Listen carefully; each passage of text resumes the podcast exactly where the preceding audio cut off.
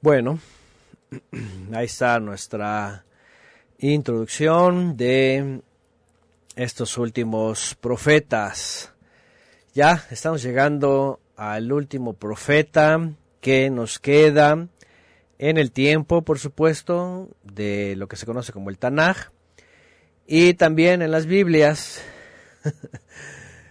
Creo que es el único libro profeta que está bien ubicado.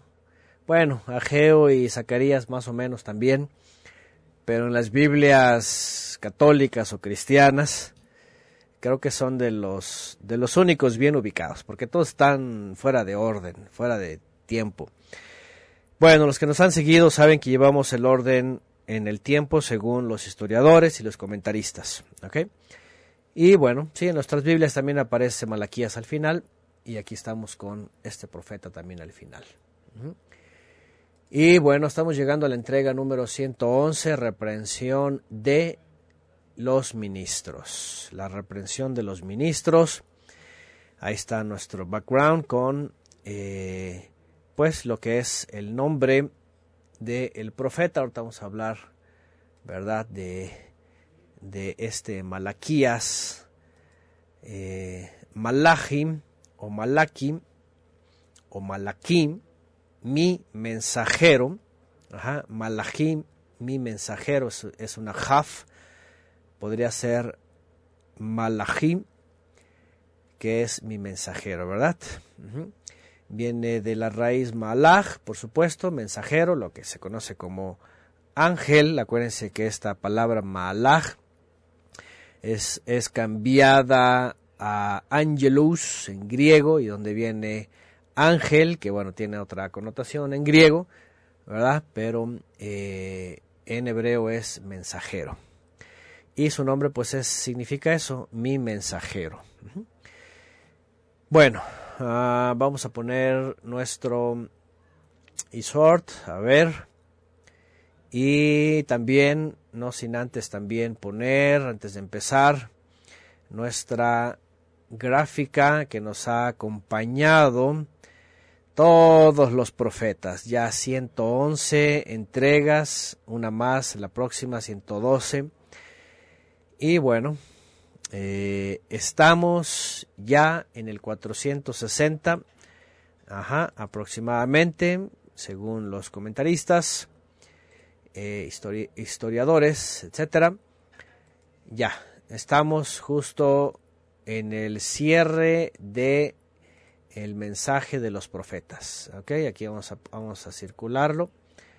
Aquí está Malachim o Malachim. 460, estamos hablando aproximadamente eh, unos que son 60 años después de Ageo y Zacarías, de los que ya acabamos de estudiar unos 60 años después. Eh, ya ha pasado eh, la época de la reconstrucción del templo, bueno, ya las murallas ya han sido levantadas, ya el templo ya está en funciones. Recuerden lo que hemos estudiado en Sejaria y Hagai. Esta es la reconstrucción del templo. Vamos a poner aquí un edificio, vamos a más o menos. Este es el templo, ok. No se burlen porque aquí yo no puedo dibujar bien. Es el templo, no supone que es el templo. Bueno, ahí ya salió algo raro. Es el templo del Bet Hamikdash, construido por Zorobabel, el cual fue animado por Sejaria y Hagai, Zacarías y Ageo, el cual eh, se animó con Yehoshua, lo levantaron, ya estaban los cimientos, terminaron de levantarlo y vienen los últimos que regresan del exilio con Esdras, Esra, en el 458, y Nehemía, que reedifica las murallas. Ajá, eso ya fue posterior a Malají, a Malaquías. Pero aquí ya está el templo en pie. Aquí ya está el, el templo en pie, pero hay ahora una respuesta vamos a poner aquí una tacha, ¿verdad? Negativa. hay una respuesta negativa por parte de los ministros, por parte del pueblo de Israel también, pero va dirigido primeramente a los ministros. Ya está el templo, pero los ministros están sirviendo de mala gana, los ministros están forzados, los ministros están decepcionados, los ministros no tienen discernimiento, vienen reprensiones, ¿verdad?, sobre su forma de actuar, sobre sus desprecios, sobre sus quejas al Eterno y el Eterno envía al profeta Malaquías. Malachim o Malaquías es un profeta que del cual no se sabe realmente su origen, de qué tribu, de qué ciudad. Eh, el nombre incluso, ¿verdad?, eh, hace alusión a el mensajero del cual se va a hablar en este libro, el Mesías, el enviado, que también se va a hablar aquí de, el Elías que habría de enviar el Eterno. En el capítulo 3 en adelante vamos a ver estas profecías, cosas importantes, por supuesto. En los primeros dos capítulos vamos a ver dos capítulos y dos el próximo Shabbat. Vamos a ver en los primeros dos una reprensión, por eso se llama así, reprensión a los, a los ministros. Pero bueno, ese es el tiempo, se le conoce como el último profeta. Eh, en efecto, no hay registro de otro documento y de otra profecía y de otro profeta de las mismas características, eh, características como él y como todos los anteriores. Fíjense, aquí se termina, miren, toda la profecía, desde Elías, Eliyahu, que aunque no hay libro, pues está registrado su vida, de Eliyahu, de Elisha y por supuesto de en adelante todos los profetas, Joel, ¿verdad? Los que ya hemos estudiado, Zeharia, Amós, bueno, no en este caso Joná, Amós, Hoshaya, Micah, Yeshayahu, Sefania, Irmiyahu, Nahum, Habacuc, Daniel, Yehezkel, Obadía, Seharia, aquí está, y Hagai, todos, todos esos profetas. Es lo que hemos estado estudiando. Entonces se acaba el tiempo de la Imagínense cuántos años. Échenle cuentas del 460 hasta el 870. Fíjense nada más. Fíjense nada más, 410, no, no, sí, 410 años. 410 años de profecía, ¿verdad? Incluyendo, por supuesto, a Eliyahu, ¿no? Y otros que no aparecen como tal, pero están ahí, ¿sí? Y todos ellos hablándole por 410 años al pueblo de Israel. Y aquí, cuando lleguemos a Malachim, va a decir, ya, llega el tiempo, ya viene, ya está cerca, ya está próximo. Algo importante que estudiamos en Zacarías y Ageo es que el Eterno está incentivando al pueblo de Israel a que se muevan, a que actúen, a que hagan, a que se apresuren, porque el Eterno le está contando el tiempo desde Daniel, las visiones de Daniel, les está diciendo quedan 70 semanas, 490 años, los está apresurando para que levanten el templo, para que comiencen con el servicio, para que las señales, la reconstrucción de las murallas, también esto, la reconstrucción del templo, la reconstrucción de las murallas, vayan acorde a la profecía y el tiempo se vaya cumpliendo poderosamente anunciado hasta que viniera el Mesías. Por eso en Malachim, en el profeta Malaquías, pues vamos a, a ver ya cuando se le dice ya está cerca, ya está aquí cerca. Entonces, este es eh, el contexto ¿sí? de, de. Ya veremos textos muy importantes. Ya llegaremos también otra vez a el texto fuera de contexto, que por cierto ya lo dimos ahí en la serie con los converos, ¿verdad? Ya repetiremos otra vez el texto, ¿cómo le podríamos llamar? El texto monumento de los salteadores, adoradores de Mammon, ladrones, rateros, lobos, rapaces, para asustar a los pobres desapercibidos y sacarles sus dineros bajo maldición, ¿verdad? Los diezmos, sobre todo, ya saben, toda esa maquinaria perversa, ¿verdad? De asaltantes, ladrones y cuanta más cosa, ya saben. Digo, es que todos lo sabemos, todos hemos pasado por ahí, pero ya llegaremos a ese texto otra vez, ¿verdad? De los famosos diezmos, su contexto y todo lo demás. Y bueno, lamentablemente, pues los que se dejan eh, intimidar, asustar y por todos estos lobos, pues bueno, lástima por ellos, ¿verdad? Pero ya llegaremos también a estudiar esa parte, ¿no? Y que hay textos también más importantes realmente que, que, eso, ¿no? Bueno, por ahora estaremos eh, dándole lectura al capítulo 1 y 2 y vamos a ver, eh, pues, eh, lo, lo, que significa. Ajá. Permítame, voy aquí ponerle, voy a ponerle aquí la reproducción de nuestro background porque vi que se detuvo. Ahí está, ahora sí. Bueno, Malachim, Malachim, un profeta del Eterno que eh, es enviado para anunciar el mensajero que ha de venir. El mensajero que ha de venir, pero también no sin antes reprender al pueblo para que se eh, enderece, ¿verdad?, de su conducta. Vamos a leer, vamos capítulo 1, verso 1, y dice así, este es el mensaje que el Eterno dio a Israel por medio del profeta Malachim. Y bueno, dice por medio del profeta Malachi o Malaquías. Se entiende que es alguien, ¿verdad? Se entiende que tiene nombre. Es un nombre también usado anteriormente para israelitas, aunque está la alusión, ¿verdad?, de mi mensajero.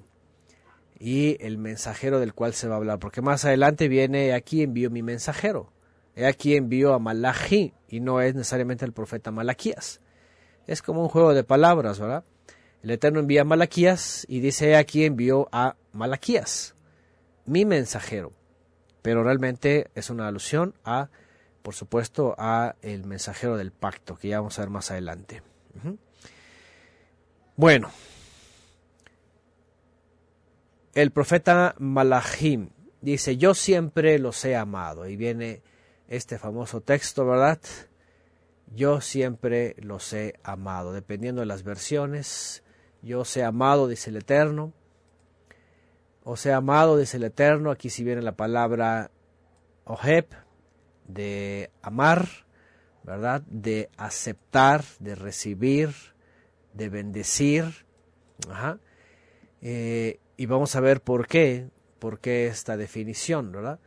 Dice, eh, yo siempre les he amado, dice el Eterno. Sin embargo, ustedes replican, ¿de verdad? ¿Cómo nos has amado?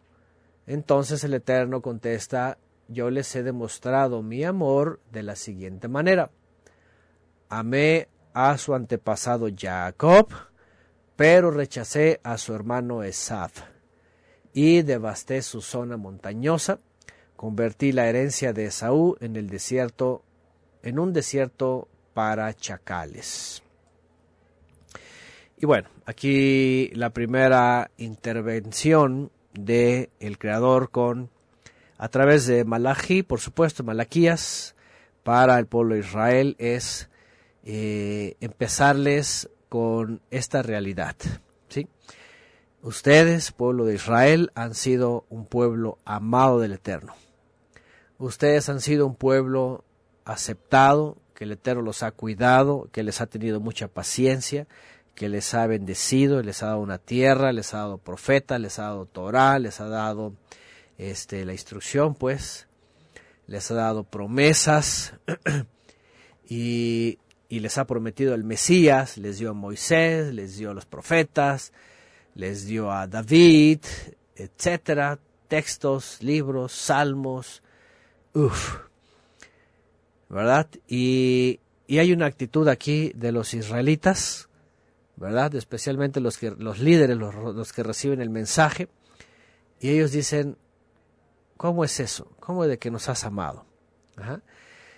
Y bueno, sabemos que hay una historia reciente, fresca, del el exilio, del retorno, de las dificultades, de eh, eh, un sistema hostil, ¿verdad? De, de, carencias, de pobreza, de enemigos, ¿verdad? Que han experimentado las últimas décadas. Y el pueblo de Israel, como ya lo vimos en Ageo y en Zacarías, está desilusionado, están trabajando para sí mismos, están ocupados en lo suyo, no quieren o no habían querido trabajar para la obra, para el templo, para reiniciar el servicio, para contar los tiempos proféticos para la venida del Mesías en su época. Y entonces ellos se sienten abandonados, ellos se sienten defraudados. Fíjense qué interesante. Yo les he amado. Ah, sí, ¿cómo nos has amado? Mira cuánto hemos vivido.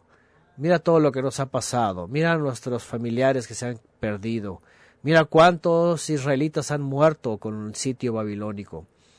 ¿verdad? ¿Cuántos murieron eh, a espada, de hambre, de plagas y todas estas cosas, ¿sí?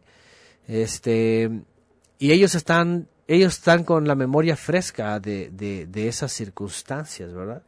La realidad es de que ellos pareciera que no entienden esto, esto que pasó entre, entre los patriarcas, porque el Eterno lo que les va a referir es, así yo los he amado, yo los elegí a ustedes. A su padre Jacob yo lo amé y me agradé de él. A Esaú lo deseché. Y de Esaú se le habla rápidamente, lo recordamos como el Eterno lo rechazó. ¿Por qué? Bueno, porque eh, no fue fiel a su eh, herencia, por decirlo, a la bendición que le iba a prometer. Eh, menospreció la primogenitura, Esaú, Esaf, no le importó más que una comida, y después pues todo lo que, todo cómo se comportó, se casó con mujeres paganas, ¿verdad? Tomó dos, tomó una tercera, fue su vida pues un gusto de él, y, y por eso es que el Eterno le recuerda esta parte. Así los he amado, cuando amé a Jacob y lo acepté a él, y le di la bendición y todo lo que vive el pueblo de Israel, ¿verdad? Como un beneficio. Amsegula, el pueblo de su propiedad. Entonces, eh, lo que está diciendo es eso. Es eso, no se quedaron como Esaú. Además de que en el sitio babilónico, vean, dice que el Eterno permitió la destrucción de la zona montañosa o la montaña, lo que era la capital, ¿verdad?, del reino de, Edom, Esaú, Esaf, y lo destruyó. Dice, convertí la herencia de Esaú en un desierto para chacales. Y eso es algo que ya estudiamos, esto no tengo que decírselos, ya estudiamos como Esaú, como los, los edomitas quisieron apoderarse del territorio de Israel en el asedio, se burlaron, se jactaron, el Eterno envió también el castigo por medio de los babilonios, entraron, los destruyeron, eh, sitiaron su ciudad, se los llevaron al exilio, estos no volvieron a recuperar su tierra, su monte o su ciudad principal, su capital se quedó, como dice aquí, un desierto, ¿verdad? Para chacales, Para bestias del campo. Eh, con el paso del tiempo los edomitas no les quedó de otra más que buscar refugio, fíjense, con Israel. Y al final, ya sabemos la historia también, hubo finalmente conversos, eh, los idumeos que se les llama, ¿sí? Y, y, pero, pero como pueblo, como tierra, como nación, eh, llegado el imperio medo-persa, ellos ya no figuraron, ellos desaparecieron. Ellos desaparecieron.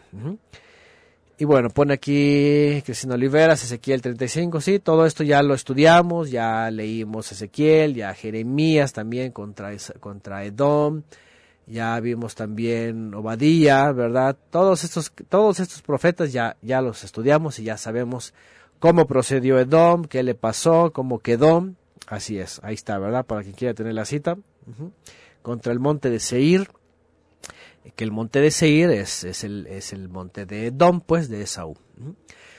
Bueno, pues el Eterno les quiere recordar esto, les quiere decir, yo amé a Jacob, por eso los amo a ustedes, y además no los destruí como destruí a Esaú. Ahí estoy demostrando su amor, mi amor por ustedes, les dice el Eterno.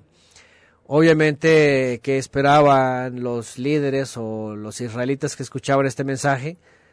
Pues algo meloso, ¿verdad? ya, saben, este, este, es de los, este es de los textos, ¿verdad? Que, que evidencian eh, lo malagradecido de la gente.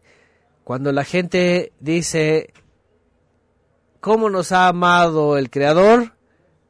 porque están esperando cosas melosas, ¿verdad? Están esperando este corazones, están esperando emociones, así abrazos, cosas bonitas, pero cuando no lo tiene es que es que no me ama, es que no me ha amado, es que ya saben, todo este sistema meloso quieren quieren saber de emociones, de palabras, de cosas bonitas, todo es palabrerío. Ah, pero no pueden entender la represión, no pueden entender, eh, ¿verdad? El juicio, el castigo.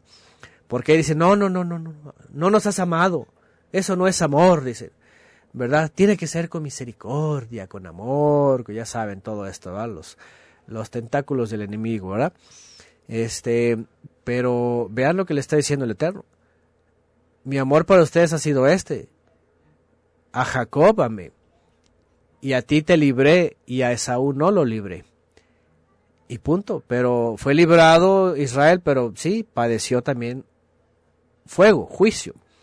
Así que, eh, primero, pues estamos viendo esta, esta mm, falta de comprensión de los israelitas o de los líderes, porque finalmente se va a dirigir a los ministros y a decirles que eh, es problema primero de ellos, ¿no? Dice en el verso 4, los descendientes de Saúl en Edom podrán, podrán decir, hemos sido destrozados, pero reconstruiremos las ruinas. No obstante, el Eterno de los ejércitos dice, puede ser que intenten reconstruirlas, pero yo las derribaré de nuevo. Su país será conocido como tierra de perversidad, y su pueblo será llamado el pueblo con quien el Eterno está para siempre enojado. Fíjense nada más. Eh, sobre Edom había caído ahora sí que este juicio, ¿no? que no se iba a levantar de las ruinas, que no iba a permanecer, que iba a desaparecer, que iba a quedar, dice, eh, para siempre con enojo. Cuando vean la destrucción con sus propios ojos dirán, verdaderamente la grandeza del Eterno se extiende más allá de las fronteras de Israel. El Eterno de los ejércitos dice a los ministros. Y aquí viene la reprensión. Bueno, de aquí en adelante vamos a entrar, ¿verdad? Este, a estas expresiones. Depende de las versiones. Algunas versiones dice que reprende a los ministros porque se va a dirigir a los ministros. Se va a dirigir a, a los principales pues los mismos que en un momento están quejándose, ¿no? Están no reconociendo el amor del Eterno. Bueno, añade Jimena Arce, esas personas, ¿verdad?, que dicen además de esperar bienes materiales y bienestar como muestra de amor. Sí, lamentablemente es el sistema materialista, ¿no? Si no me das, si no recibo, si no tengo, entonces no me amas. Así como que estoy esperando que me ames, que me des, que me que me, que me tengas en un pedestal, ¿verdad? alto y sentirme y emocionar. Esta gente, ¿verdad? Estos sistemas confunden el amor. Y aquí está la respuesta. Por eso ellos decían, ¿cómo nos has amado? No es cierto. Ve cuánto, ve cómo estamos. Eso no es amor. Ah, ¿Por qué? Pues son melosidad, ¿no? Pero bueno, el Eterno los va a poner en su lugar. Les va a enseñar sus formas de amar. ¿eh? como ya vimos un estudio, ¿verdad? Sus formas de amar, cómo los procura, ¿verdad? Este, cómo los va a sostener, pero ¿qué les va a pedir? Ahora sí que como el título de los jóvenes, ¿no? Quieren la promesa, pues también les voy a decir cuáles son sus obligaciones. ¿sí? No, no, es que el sistema, ya saben, ¿verdad? Religioso y meloso es, es ámame, ámame, ámame, ámame. Yo no tengo que hacer nada, solamente tengo que recibir. Y el sistema del Eterno no es así. El, sistema del Eterno es, eh, si amas, obedeces. Si estás obedeciendo, demuestras el amor y yo demuestro mi amor a ti, eh, guardándote y cuidándote. Bueno, dice por acá Sandra y David Hicks, es carencia, enfermedad, dolor, etcétera. Dice no es amor, sino maldición, solo quieren lo bueno. Lo quieren lo que regularmente califican, ¿verdad? Como bueno. Bien, a ver, déjenme aquí.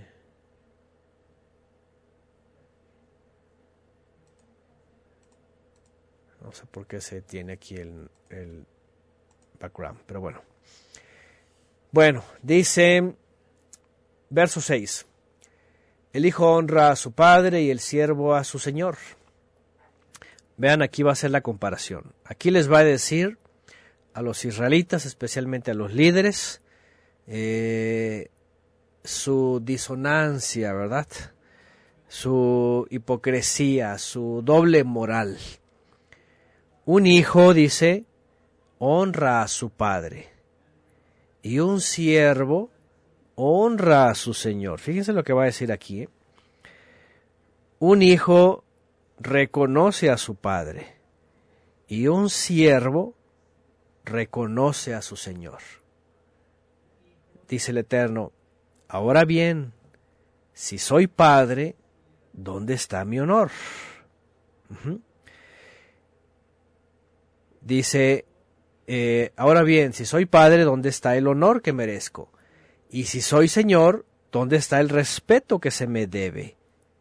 Yo, el Eterno, Todopoderoso, les pregunto a ustedes, ministros, vean, a los Kohanim, ministros que desprecian mi nombre y encima preguntan, ¿en qué hemos despreciado tu nombre? Y aquí va a entrar, ¿verdad?, en una especie de, de querella, ¿verdad?, una especie de réplicas, ¿verdad?, porque los israelitas, otra vez como dije en el contexto, ya tienen templo, ya está el servicio, también los israelitas están fallando, eh, empieza la desilusión, empieza la apatía, empieza la indiferencia, ellos están trabajando, parece que obligadamente, ya no lo hacen con eh, el servicio debido, con la alegría, con el respeto, con la emoción. Y viene el Eterno a través de Malaquías y les dice, a ver, ¿cómo está eso? Los hijos honran a los padres y los amos honran a sus, a sus dueños. Pero si yo soy como un padre, yo soy como un dueño, como un amo, ¿dónde está mi reconocimiento? Dice, ¿dónde está mi honor? ¿Dónde está? Ese temor. Y esto es muy tremendo. Fíjense nada más que qué interesante es este, este verso, porque esto nos va a enseñar mucho, nos va a enseñar muchísimo. Evidentemente, eh, dice la escritura que siervos somos, trapos de inmundicia, que somos este eh, hijos, obreros, esclavos, dulos, usa la, Pablo usa la palabra, eh, ya no somos dulos del mundo, esclavos, ahora somos dulos de, del Eterno a través del Mesías. Y la pregunta es, ¿qué pasa con el Creador? Ahora, yo espero, yo espero que todos nosotros, ustedes que están ahí, nosotros que estamos acá, le demos el honor debido al Todopoderoso, sirviéndole, temiéndole, agradándole, disfrutando de sus instrucciones y observándolas. ¿Por qué lo voy a decir? Esta es una de las primeras reflexiones, ¿verdad? Fuertes para cada uno de nosotros. ¿Por qué? Porque hay mucha gente allá afuera, hay mucha gente allá afuera, religiosa, bueno, hoy día ya no van a templos, ¿verdad? Por lo pandémico que está el asunto, lo que sea, pero, pero están haciéndole al religioso, ¿verdad? Creyendo, haciendo, diciendo leyendo, rezando u orando, repitiendo, ¿verdad? Este, todo como si ese fuera su deber. Pero la pregunta es, ¿en dónde está el honor? ¿En dónde está el respeto, el amor, el servicio? ¿Sí? Porque cada uno tiene al Creador como, ahora sí que como dicen los ateos, a los religiosos, ¿verdad? Cada quien se hace su Dios a su manera. es el problema religioso allá afuera. A ver, cierto o no es cierto, los que estuvimos en estos lugares te enseñan que tienes que honrar, ¿verdad? Dice que a Dios, yo no sé cuál Dios sea el de este mundo, ¿verdad? Tienes que honrar con todos tus bienes, ¿verdad? Dicen, y lleva tu diezmo. Tienes que honrar a tu Dios que vas el domingo, llegas temprano, bien vestidito, bien planchadito, bien bañadito, con bonito olor, que no vas a, a, tomar ni agua, que no vas a hacer ninguna falta de respeto, porque dicen ellos, dicen ellos, eh, como dicen ese texto de Abacú, como dicen, este, se me fue ese texto que citan, ¿verdad?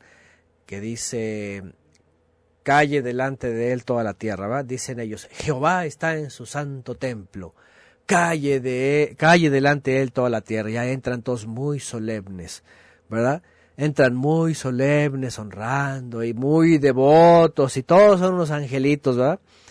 Ya cumplen en su templo, van, dicen que la presencia de Dios y dependiendo del lugar, unos, unos sienten más más la emoción, más el espíritu, dice la emoción, porque está el volumen más alto, porque el himno les gusta, porque los aplausos, porque hubo adrenalina, dopamina, etcétera, etcétera, y ya salen bien ungidos y ah, ya cumplí.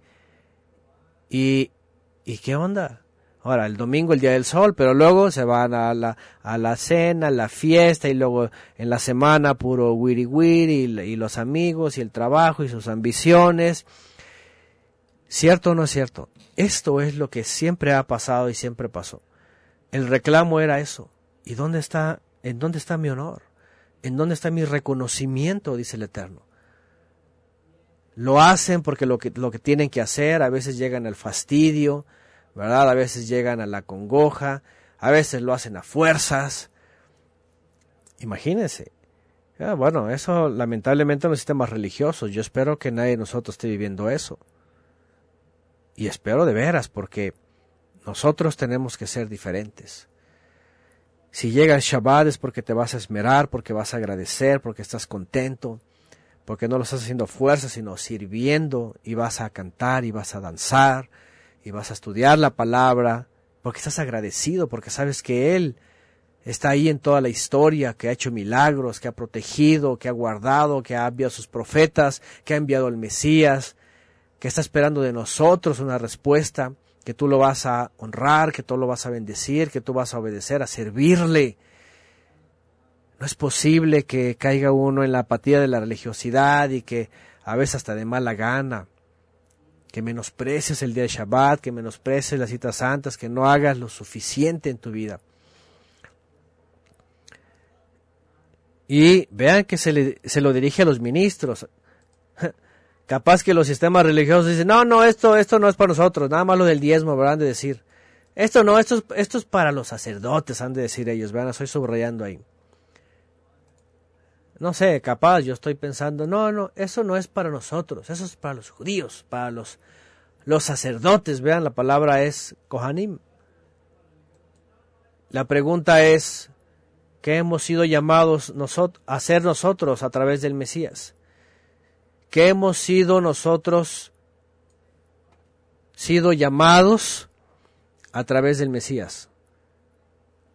¿No hemos sido a ser llamados Kohanim, ministros? ¿No hemos sido llamados ministros del rey? ¿Reyes y ministros? ¿Kohanim? Bueno, evidentemente el contexto eh, de Malaquías sí es para esos ministros que no están atendiendo las cosas sagradas. Pero bueno, estoy tomando la enseñanza también para nosotros de que tenemos que servirle con alegría. Servicio genuino ponen acá, ¿verdad? No caer en activismo, no caer en hipocresía, no aparentar incluso, ¿verdad? Estar bien, como dice Juan Corral, dice, aparentan estar bien con sus domingos, sus pastores, sus templos, toda la semana haciendo lo que se les venga en gana. Todos vimos eso en los sistemas religiosos. Te tienen el templo impecable, bonito, la alfombra, la limpieza, los baños, todo, te tienen aire, ¿verdad? Proyectores, sonido, fidelidad, instrumentos, te ponen todo, entonces, ah, es para Dios el servicio. como dijo Yeshua, hipócritas, estos de labios dicen que honran, pero su corazón está lejos, dijo el Eterno. ¿Por qué? Porque siguen los mandamientos de los hombres, las costumbres, las liturgias, las técnicas, tácticas, etcétera, etcétera, etcétera. Fíjense nada más.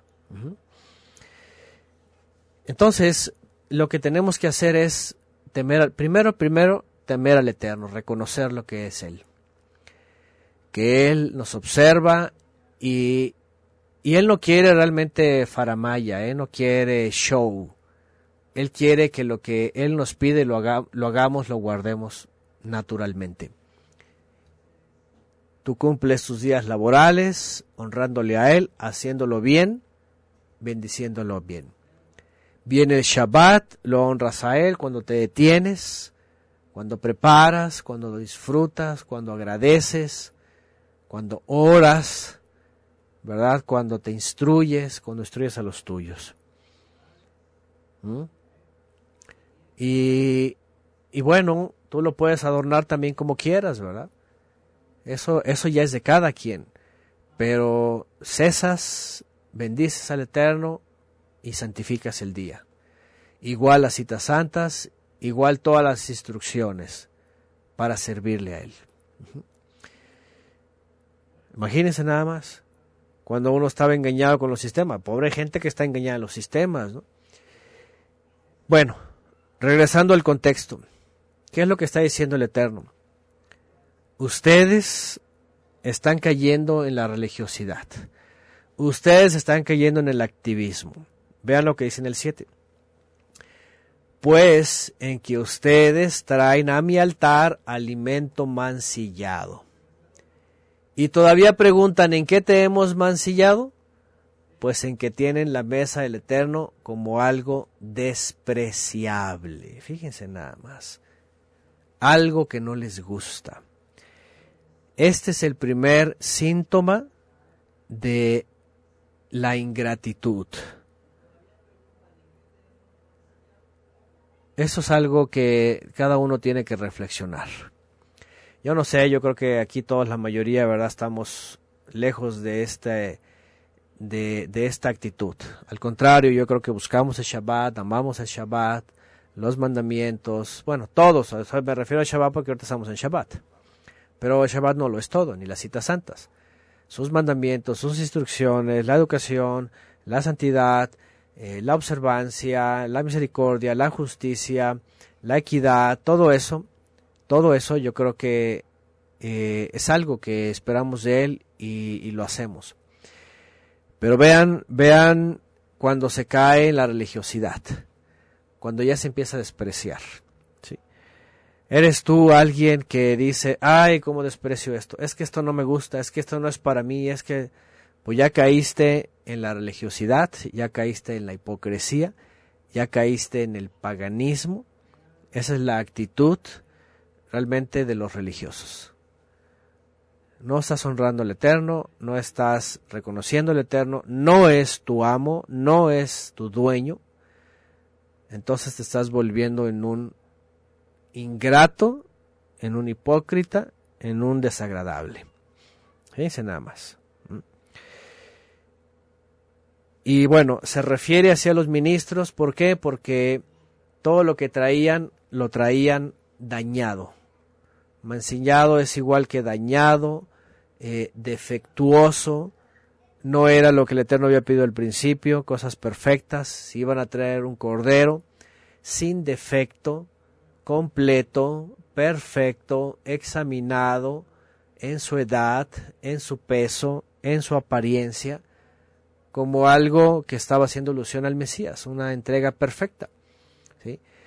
Y estos ministros estaban de religiosos y eligiendo lo que sea con tal de cumplir nada más. Fíjense nada más. Ustedes, dice, traen mi, eh, a mi altar alimento eh, mancillado, dañado, estropeado, perjudicado, eh, pues malo, finalmente, ¿va? Y aquí lo voy a decir más adelante, va en el 8. Ustedes traen animales ciegos para el sacrificio y piensa que no tiene nada de malo. Sacrifican animales cojos o enfermos y piensan que no tiene nada de malo. ¿Por qué no tratan de ofrecérselos a su gobernante? A ver. ¿Creen que estaría él contento con ustedes? ¿Se ganarían su favor? Dice el Eterno Todopoderoso. Y aquí pone un ejemplo. Aquí pone un ejemplo. ¿Cómo espera el hombre ser halagado por otro ser humano? A ver, a ver, este, yo quiero poner un ejemplo, cualquiera que sea, a ver, hermanos. A ver, por ejemplo, los varones. ¿Qué tal si alguien llega y les regala una herramienta, por ejemplo, ¿no? Y, le, y les regala una herramienta, bueno, hoy día ya, ya los chinos ya se han superado. Vamos a suponer una herramienta clonada, una china de mala calidad, además usada y ya con y ya casi inservible, con un daño así todo, ¿verdad? Que tú dices, ¿para qué me regala esto? Esto no sirve de nada. ¿Cómo se sentirían que recibieran un regalo así? ¿A poco dirían, ay, no importa, este, es la intención? Ay, qué bonito, ay, ¿verdad? Qué tierno, es la intención, no importa que, que no sirva, ay, la voy a poner de adorno, la voy a enmarcar. Qué herramienta tan bonita, ¿verdad?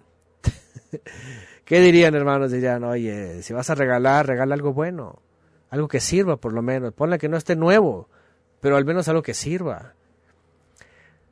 ¿Eh? Igual las mujeres, a ver, hermanas, ¿ustedes qué pensarían, verdad? Si llega su marido y le está, ay, mira, te traje una, no sé, una licuadora, ¿no? Y así de esas chinas malas, ¿verdad?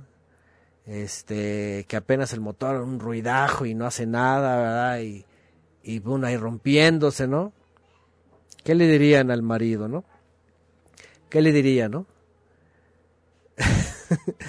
¿Qué le dirían? No, a lo mejor lo, no, no, no bueno, yo no sé, cada esposa diría algo, ¿no? Pero sería, ¿sabes qué? Mejor no traigas nada. Mejor me quedo con mi licuadora viejita que, aunque sea muele, que ahí estaba, pero ¿para qué me traes esta porquería, no? Decimos en México. Porquería decimos en México a los objetos que son basura, que son inservibles, ¿no? ¿Verdad? Lo voto y ya, dice Iván López, ¿verdad? Es preferible no dar nada, dice algo mal logrado, pues para nada. Dice, tacaños, dicen, ¿verdad? Dicen, ahora la tiro a la basura, no me daría ganas ni de volver a hacer salsas. Fíjense nada más, ¿no? ¿De dónde sacaste esto? Diría Sandra. Oigan, eh, y así podemos poner muchos ejemplos, ¿no? ¿A poco no, a poco no nos gusta dar y recibir lo mejor? ¿A poco no nos gusta dar y recibir lo mejor? ¿Mm?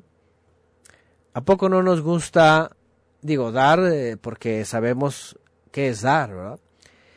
Y recibir también porque también sabemos qué es recibir. ¿sí?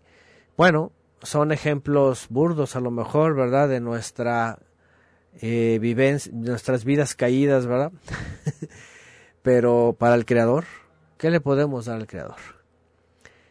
Y es que si Él espera perfección, posiblemente no la alcancemos, pero lo mejor de nosotros lo mejor que podemos acercarle, ¿sí? Lo mejor que podemos acercarle. Lo mejor, si vamos a cumplir un mandamiento, cúmplelo bien. Si vas a cumplir un mandamiento, cúmplelo bien. No a medias, no estropeado, no manchado, no eh, amancillado, como dice aquí, ¿no? Dice Alma Flores, a mí los cristianos me regalaban ropa rota y descolorida y faldas de los años 20. Imagínense nada más, ¿no? qué, qué triste esto. Digo, a lo mejor no toda la gente es así, ¿verdad? Yo sé que a lo mejor hay personas que sí son, sí se esmeran y bueno, dan buenos regalos o quieren hacer un buen regalo, ¿no? Pero todos sabemos en esos lugares, sobre todo en esas AC, que se, que se ocupan de recolectar cosas usadas y luego se levantan el cuello, que están regalando y que están ayudando gente. De veras, comida pasada, echada a perder, ropa de mala calidad o muy usada y todas estas cosas, dices, ¿sabes qué? Si vas a servir, sirve bien, ¿verdad? Como aquel, como aquella iniciativa de hace, de hace mucho tiempo, ¿no? Cuando alguien decía que supuestamente un pastor les dijo, ¿verdad? A alguien, oigan, vamos a, vamos a hacer regalo de zapatos. ¿Tienes, zapatos, tienes, ¿Tienes dos pares de zapatos en tu casa? Regala unos. Decía, pero no te, pero no te traigas los más viejos para regalar, tráete los más nuevos, los mejores que tengas, esos regálalos, ¿no? Ya, supuestamente así como una forma de, ah, ya, pues ya, enseñar que tienes que dar lo mejor. Al final, obviamente, los pastores no se despojaban de sus, de sus buenos, caros y de gran marca zapatos. Nada más, nada más le decía a los feligreses que hicieran eso, pero, pero no comenzaba el pastor poniendo el ejemplo, ¿verdad? Porque porque tenía la mejor casa y el mejor auto y, y lo mejor de todo para sus hijos, ¿verdad? Eso sí no hacía. Obviamente también pura hipocresía, ¿verdad? Entonces, eh, eso es algo, ¿no? Como Caín dice Juan Francisco. Bueno, ah, algo, algo muy interesante, por cierto, algo que cita aquí Juan Francisco. Miren qué interesante. Pone hermano Panchito que, que Caín ofreció lo peor. La verdad es de que no. La verdad es de que Caín ofreció de lo mejor que tenía, pero no ofreció lo que el Eterno pedía. ¿Se acuerdan que hemos estudiado eso ya varias veces cuando pasamos por ese texto? Dice que realmente Caín sí llevó de lo mejor de sus hortalizas, pero no llevó lo que el Eterno le pidió. Este es otro ejemplo muy interesante del hermano Juan Francisco. Porque tú puedes darle al Eterno lo que creas que es mejor, pero no significa que es lo que Él te está pidiendo. ¿ah? No es lo que Él te está pidiendo. Por ejemplo, el Eterno, tú puedes, como religioso, fíjense como religioso, tú puedes entregarle el mejor domingo de tu vida al Dios de este mundo. Yo digo al Dios del mundo porque es el que pide el domingo, ¿no? Tú puedes ir bien vestidito de etiqueta, con zapatos de charol, ¿verdad? Danzando como David y, eh, participaciones y la mejor oración, eh, todo, ¿verdad? Puedes hacer lo mejor, pero, te, pero puede ser Caín. ¿Por qué? Porque Caín llevó de lo mejor de sus hortalizas, pero no era lo que el Eterno pidió. ¿Qué les parece? En este caso, ¿qué es lo que el Eterno pide? Pues el Shabbat. ¿Y cómo lo pide? Solamente como él lo dice. Vaishbot, Vaibarech, Vaikadesh. Punto. Cúmplele solamente lo que él pide. Eh, césalo, bendícelo y santifícalo. ¿Qué les parece? Pero si tú eres que el dominguero y que eres el mejor y que cantas y tienes mil participaciones especiales y diste la mejor ofrenda y diezmo y primicia y todo, pero no es lo que pidió el Eterno, ¿Qué les parece?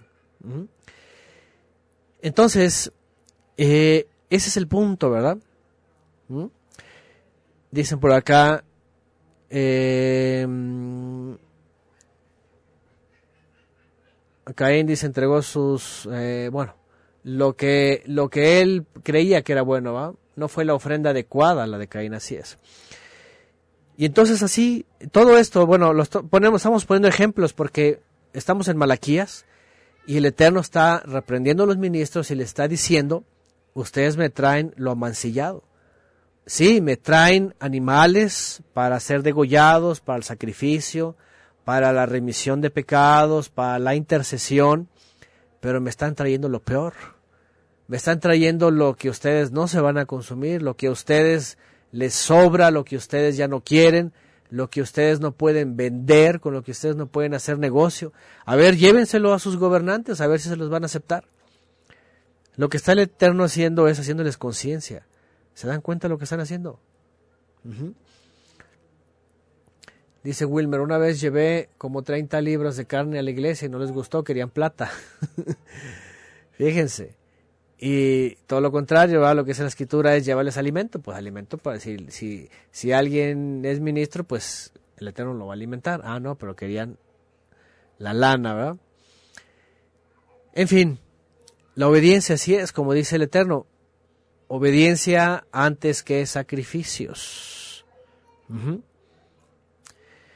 Bueno, dice Eric Caravalli, no, pues puede ir bien bañado, pero si no lleva el diezmo ya huele feo. Todas estas cosas vienen alrededor de esta reprensión.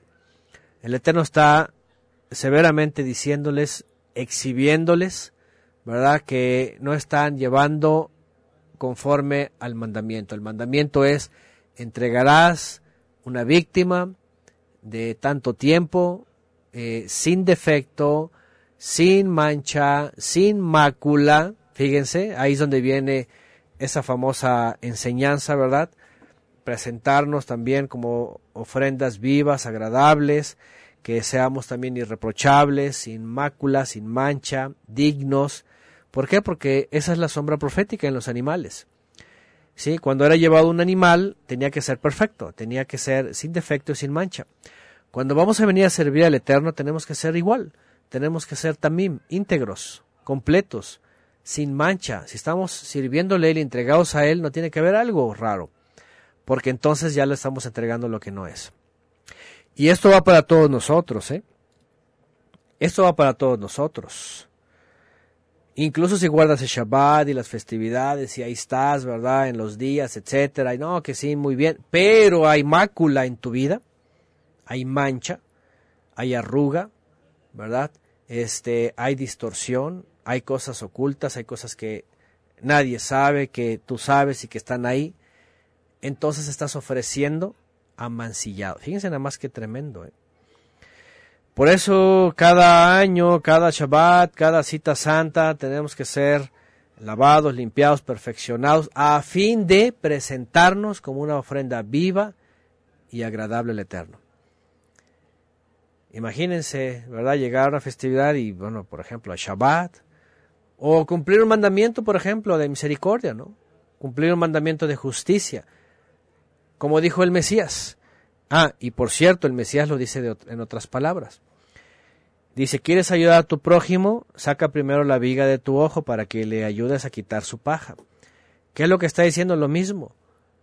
Lo mismo. ¿Quieres servir en este mandamiento? De bendecir al prójimo, de ayudar, pues primero ayúdate a ti, para que puedas ayudar al otro. Primero límpiate para que puedas limpiar. Primero ven y, sí, y entrégate bien para que sirvas a otros. Entonces, esto abarca todo esto de la reprensión. El Eterno le está diciendo a los ministros y se dirige a los ministros. Ustedes están trayendo lo que está dañado, lo que no es perfecto según mis mandamientos. Dice en el 9, ahora pues traten de apaciguar al Todopoderoso para que se apiade de nosotros. ¿Creen que con esta clase de ofrendas se van a ganar su favor? Dice el Eterno Todopoderoso. Fíjense. Fíjense, ¿creen que con esta clase de ofrendas se van a ganar su favor? ¿Cómo quisiera que alguno de ustedes clausurara el templo para que no encendieran en vano el fuego de mi altar. No estoy nada contento con ustedes, dice el Eterno Todopoderoso, y no voy a aceptar ni una sola ofrenda de sus manos. Como quisiera que alguno de ustedes clausurara el templo, dice, para que no encendieran en vano el fuego de mi altar. Y es que eh, la menorá, por ejemplo, y, el incienso se encendían diario. Imagínense haciéndolo y la gente que lo hacía de mala gana, ¿verdad? Lo hacía a fuerzas, lo hacía por obligación, no lo hacía con contentamiento, no lo hacía con alegría, no lo hacía con gratitud. ¿De qué servía? Esa es la reprensión. La reprensión es, ya está el templo ahí, ya Zorobabel hizo lo que tenía que hacer ya se han levantado, ya están los ministros, pero ahora ustedes son el problema. Ustedes no están haciendo lo que tienen que hacer, no están poniendo bien el ejemplo y se dirige, y se a los ministros. Ustedes no están representando bien el servicio. Dice, porque donde nace el sol hasta donde se pone grande es mi nombre entre las naciones. En todo lugar se ofrece incienso y ofrendas puras a mi nombre, porque grande es mi nombre entre las naciones, dice el Eterno Todopoderoso. Pero ustedes profanan, ustedes lo profanan cuando dicen que la mesa del Eterno está mancillada y que su alimento es despreciable. Fíjense que hay un dato interesante, ¿verdad? Que ya vimos en la profecía, que el retorno hizo que muchos de las naciones creyeran y unos fueran con ellos y otros se convirtieran en el exilio o más bien entre las naciones. Y esos creyentes es muy interesante porque hubo familias desde esa época que habían creído y aunque no habían subido con ellos a Jerusalén o a Judea, eh, habían creído en el exilio, o sea, se habían convertido en creyentes y servían al Eterno. Habían hecho un santuario también como gentiles, como dice Isaías, ¿verdad? De entre los gentiles o los eunucos, ¿verdad? Que abrazaran su pacto, que se convirtieran a él, que el Eterno los iba a aceptar, etcétera. Todo eso se refiere a esos gentiles también. Y que guardaban Shabbat entre las naciones y que le oraban y que hacían las cosas bien. Personas de las naciones. Eso es lo que también está refiriendo el Eterno. Dice, mi nombre es conocido entre las naciones y fue por medio de Ciro el persa que empezó a motivar a gente a conocer de la palabra. Por eso había de pronto creyentes en el exilio y se unían con los israelitas también que santificaban el eh, Shabbat, las festividades, etc. Eh, los mandamientos, la Torah. Y aquí los pone de ejemplo, dice, mi nombre es grande sobre toda la tierra y entre las naciones, dice, me, ofrecen incienso y ofrendas puras en mi nombre. Pero ustedes, y se dirige otra vez a los ministros, pero ustedes lo profanan el nombre o la fama, el reconocimiento, cuando dicen que la mesa del Eterno está mancillada y que su alimento es despreciable. Fíjense nada más. A ver, a ver los estudiantes de la Biblia que han estado con nosotros, cuando les recuerda un momento en donde el pueblo de Israel también dijo, ¿qué es esta cosa despreciable? un alimento que no quisieron. Que decían, ¿qué cosa es esto? No, no, no, no, queremos otra cosa. A ver, vamos a ver quién es el primero que recuerda. Ajá. Vamos a ver, dice por acá, Elizabeth dice, cuando va a pedir su Dios, dice, en un momento regresamos, síganse gozando a Hims. El maná, ahí está Wilmer y Miriam, ya respondieron. Así es, ¿se acuerdan bien? ¿Qué es esto? Maná, por eso se llama maná. ¿Qué es esto? Y dice, ¿hasta cuándo comeremos este alimento despreciable, este maná despreciable? Queremos carne, danos carne. Así es, querían carne. Fíjense que no es diferente, no es diferente la expresión. ¿Por qué? Porque en la época de Malaquías, aquí está lo que dice, vean, dependiendo de las versiones, ¿verdad? Pero dice, cuando ustedes dicen, la mesa del Eterno está dañada y su alimento es despreciable. Contaminado y su fruto despreciable en su alimento. Desprecian sus alimentos, son repugnantes sus alimentos, su alimento despreciable. No estaban conformes ¿verdad? No estaban conformes y, ellos lo hacían también despreciable y no era algo, no era una bendición, pues. No era una bendición. Ellos, ellos querían otros manjares, ellos querían, ellos querían otro servicio, otras formas y, y por eso actuaron igual que los que estaban en el desierto. ¿Qué es esto? Maná. ¿Qué es esto? ¿Qué es esto? ¿Estaremos comiendo todo el tiempo todo esto? No, danos carne, queremos saciarnos, queremos alimento sólido, decía, ¿no? Bueno, también los ministros estaban despreciando el servicio, lo que el Eterno les ofrecía, lo que el Eterno, con, lo, con lo que el Eterno los sustentaba. Dice en el 13, y claman, qué hastío, y me tratan con desdén, dice el Eterno Todopoderoso, y creen que voy a aceptar de sus manos los animales lesionados, cojos o enfermos que ustedes me traen como sacrificio, dice el Eterno. Y aquí está otra vez, ¿verdad? La misma querella, ¿no? ¿Creen que lo voy a aceptar? Ustedes me están trayendo lo que no les he pedido. Y vean, una y otra vez, una y otra vez somos confrontados. Dice Carlos Portillo en, en Éxodo, más bien está en Éxodo. Una y otra vez somos confrontados. ¿Qué le estamos ofreciendo al Eterno de nuestros días, de nuestras horas, de nuestras vidas, de nuestros talentos. De veras, miren que cada uno de nosotros tenemos que ofrecer lo mejor. No por obligación, no de mala gana, no de, de compromiso, no de, de fama tampoco, ¿no? sino conscientemente, ¿verdad? Conscientemente y maduramente, podríamos decir.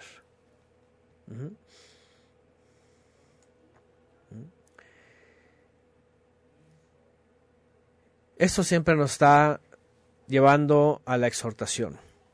¿Qué le vamos a ofrecer y cómo se lo vamos a ofrecer? A ver, somos servidores en espíritu y en verdad. No dijo el Mesías, viene la hora y ahora es, el Padre busca servidores que le sirvan espíritu y en verdad. Ahora, no nos quedemos como en la religión, ¿verdad? Adoradores en espíritu y en verdad. Y la traducción adoradores, ya para ellos, ay, sentir bonito, emocionarte con un canto, con algo. Y ya, espiritual, espíritu en verdad quiere decir para ellos elevarte emocionalmente, ¿verdad? Así algo intangible, ¿verdad? Casi incomprensible. Y ya, para ellos ya son adoradores. Y peor, ¿verdad? En esos sistemas este, corrompidos, pues pobres feligreses, todos los que están allá en las bancas, pues no son nada, nada más son del montón. Para ellos los puros adoradores son los que están en la, ¿verdad? Allá arriba en las tribunas y están con los instrumentos. Y ellos sí que son adoradores, salmistas, imagínense nada más las disparatadas. De veras, eso de por sí ya es un desastre todo su sistema, ¿no? Pero cuando cambias a servidores dirigidos por el Ruach, y con la Torah, verdad, porque dice tu palabra es verdad, guárdalos en tu, en tu verdad, tu palabra es verdad, entonces ya cambia todo el asunto. Entonces ya vienes a hacer algo, a hacer cosas, a servirle al Eterno, aplicando, viviendo y con toda la intención, con toda la rectitud para el Creador. Fíjense nada más. Entonces no se trata de a llore y llore o brinca y brinca, dice Juan Corral. Ese es el problema. Y eso es algo que el Eterno no pidió. Eso fue extraño finalmente como una Davia. Me están trayendo cosas que no pedí. Por eso repite el Mesías, ¿verdad?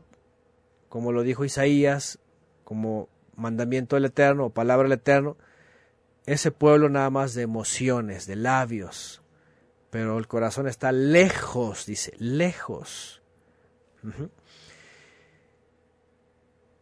Lo tratan con hastío y desdén.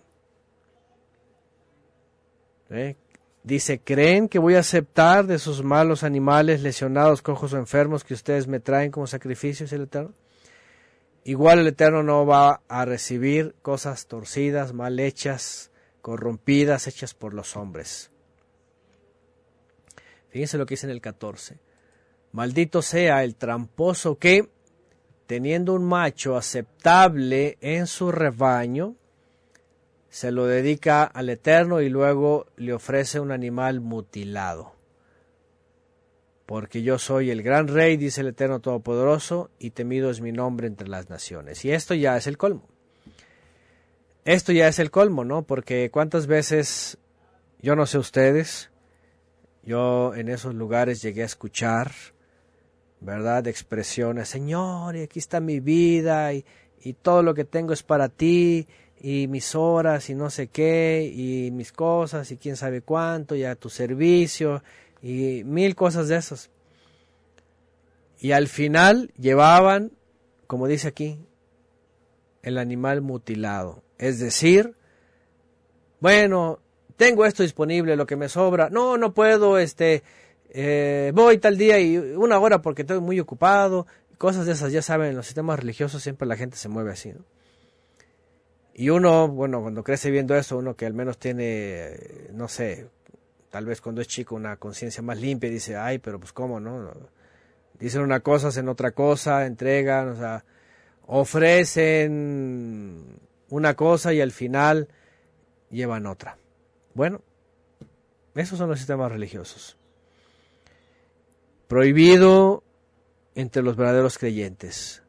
Tú le dices al Eterno, yo te entrego mi vida y mi vida está para el servicio, observancia, santidad y todo lo demás, y así se lo cumples. Nada de que palabras al aire, aquí no es de que, aquí, miren, aquí no crean que el Eterno va a decir, ay, no te preocupes, mi buen hijo, este, lo que importa es la intención. No crean que va a venir el creador a decir, no, no te preocupes, lo que importa es la intención. No, lo, que importa es la acción, como dice la escritura. Son los hacedores, no los oidores, ni menos los habladores, ¿va? ¿Mm? Y aquí, fíjense nomás lo que dice ahí, al menos esta versión, no sé en todas las demás. Maldito sea el tramposo, maldito el fraudulento, tramposo, engañador, tramposo, maldito sea el que promete un algo, obviamente aquí habla uno de sus mejores animales y luego presenta uno defectuoso. Es lo mismo a que le prometes al Eterno una cosa y luego no lo cumples y haces otra. El que engaña, el engañoso, el tramposo, bueno, una exhortación para todos. Para de veras ofrecer lo que es verdad, no lo que no es verdad. Y sigue las reprensiones. Capítulo 2, vamos al capítulo 2. Y ahí va otra vez. Escuchen ustedes, ministros este mandato es para ustedes. Por eso les dije, y por eso lleva así el título de esta entrega, reprensión de los ministros. Está dirigiendo ahorita a los ministros. Realmente está hablando a los líderes, está hablando a los Kohanim, está hablando a los que van a guiar al pueblo de Israel en ese momento, van a está hablando a los que van a ser ejemplo del pueblo de Israel, porque ellos son los que están ahí enfrente, ellos son los que van a poner el ejemplo. Si ustedes van otra vez. A, al hebreo, vean, Kohanim, ahí está. Dice, ahí está, es para ustedes, Ha Kohanim, los ministros, ahí está para que lo vean en hebreo, a los Kohanim, ministros, o sea, a los levitas, pues ministros que estaban oficiando, que estaban encargados de las ofrendas, de, todo lo que se hacía. Escuchen ustedes, ministros, este es mandato, este es mandamiento para ustedes. Escúchenme y decidan honrar mi nombre, dice el Eterno de los ejércitos. O enviaré una maldición terrible contra ustedes, maldeciré hasta las bendiciones que reciban. En realidad ya les he maldecido porque ustedes no han tomado a pecho mi advertencia. Y bueno, como se les había maldecido, realmente habían sido quedados excluidos. No sé si ustedes recuerdan que estudiamos en el profeta Ezequiel, ¿verdad? Que el Eterno iba a hacer diferencia entre la familia de Leví que guardaron el pacto y que no se profanaron y a los que sí pecaron y se hicieron idólatras, los iba a, a repartir en, en oficios, ¿verdad? Que no eran dignos para ellos, pues, por haber pecado. Entonces, por algún motivo también, seguramente, de estos, ellos tal vez tenían tal desprecio, ellos tal vez tenían como, como que no querían aceptar el, la reprensión y el castigo profético de Ezequiel, de que algunos de ellos ya no podían estar en puestos distinguidos. ¿Por qué? Porque habían traicionado el pacto. Y que el Eterno los iba a aceptar, pero los iba a, a colocar en, en, otro tipo de servicios. Entonces, por eso también está siendo muy fuerte, ¿no? Aquí, porque, porque pues está dirigiendo a, los ministros en general que están, que están participando de, de, de, los sacrificios. Dice en el 3, castigaré a sus descendientes y a ustedes les salpicaré la cara con el estiércol de los animales que sacrifican en sus festivales y luego los arrojaré sobre el montón de estiércol. Ese nada más esta comparativa, ¿no? Castigaré a sus descendientes y a ustedes les salpicaré la cara con el estiércol de los animales. Una, una figuración, ¿verdad? muy despreciable, porque, bueno, todos los sacrificios de los animales conllevaba toda esta, esta mm, experiencia, ¿verdad?, de, de, la suciedad, de la sangre, del, del cuerpo, el animal, etcétera. Entonces era algo como común que ellos sabían, ¿no? Y esto no era otra cosa que, ah, eh, una figura de ofenderlos, ¿no? De hacerlos despreciables. Eh, y número uno, de dejar en el futuro a sus descendientes fuera del servicio directo y número dos, de ofenderlos, dejarlos como impuros, como alguien que han quedado en impureza. Los arrojaré sobre el montón de estiércol, hablando de la misma figura. Verso 4. Dice, entonces por fin sabrán que fui yo quien les envió esta advertencia para que mi pacto con los levitas continúe, dice el Eterno de los ejércitos. Y bueno, esta dice, eh, advertencia, dice aquí, para que mi pacto con los levitas continúe. Evidentemente la exhortación no era más que para este más que para reafirmar el llamado y el servicio que se les dio a los hijos de Leví que tenían que retomar. Ah, dice Dean Fonseca, similar a lo que se dio con Esaú por menospreciar la primogenitura fue desechado, por ejemplo. ¿no? ¿Qué es lo que estaba haciendo el Eterno? Estaba pasándolos por fuego. Ya de por sí el exilio había sido un fuego y este momento estaba siendo otro fuego para poder probarlos y para poder ver quien iba a estar definitivamente al servicio, guardando el pacto de los levitas, como dice aquí. Por fin sabrán que fui yo quien les envió esta advertencia para que mi pacto con los levitas continúe, dice el Eterno. ¿Y cuál pacto? Ustedes recordarán, en esta otra versión dice a fin de que continúe mi pacto con Leví. Bueno, ¿Cuál será ese pacto? ¿Se acuerdan que Leví, uno de los hijos de Jacob, ¿verdad? Eh, sus descendientes fueron pues los levitas y fueron los que no participaron en la idolatría del becerro de oro y en la defensa contra eh, los, los madianitas o las madianitas pues Pinjas apareció ahí haciendo justicia al Eterno para calmar la ira del Eterno, juzgando a eh, este israelita, ¿verdad? Que se llevó a una madianita para eh, pecar dentro del campamento. ¿Y qué es lo que hace el Eterno? Dice que les da un pacto de paz, un pacto de reconciliación. Se lo da a él y a su descendencia. Y entonces aquí se los está recordando. Eso es importante. No los estaba desechando no les iba a decir que se les iba a acabar, ¿eh? sino la exhortación era para reivindicarlos, para que tomaran su lugar, para que volvieran al servicio, para que eh, fueran celosos y cumplieran con sus obligaciones. Bueno, con el mandamiento, pues.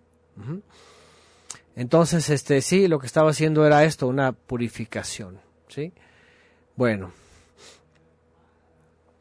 Pone Johanna Acevedo, Salmo 50, 16, 17.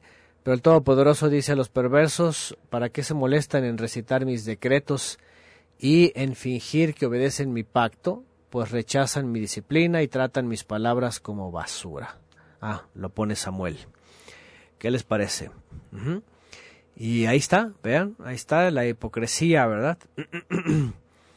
Eh, y bueno, dice en el verso 5, mi pacto con él era de vida y paz.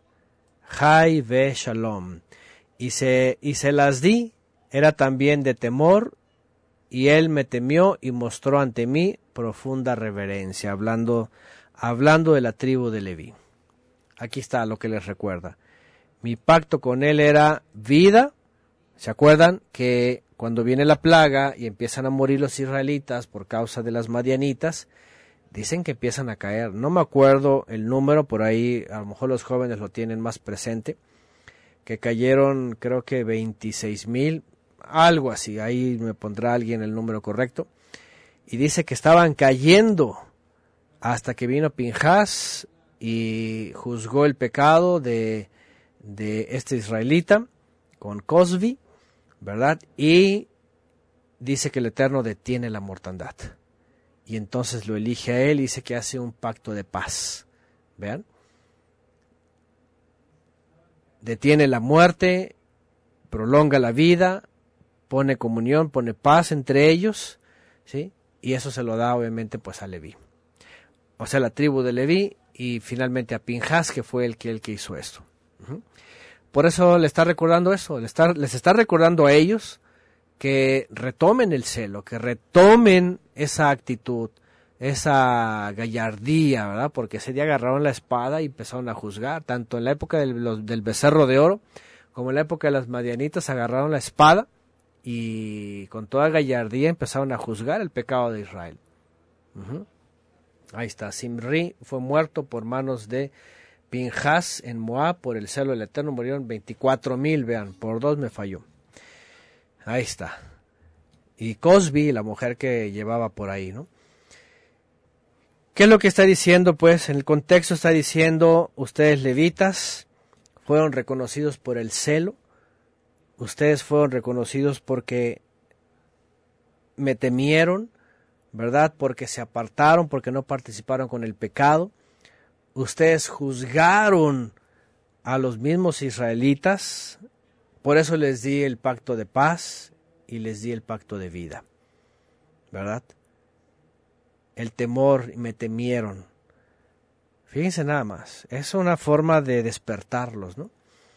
Y eso ahora nos lleva la enseñanza a nosotros. Hemos sido llamados a ser un real sacerdocio, dice una traducción, ¿verdad? O ministros del rey, dice otra, otra traducción, o ministros con el rey, o reyes y ministros para su Elohim. Y eso es un buen recordatorio. ¿Saben qué?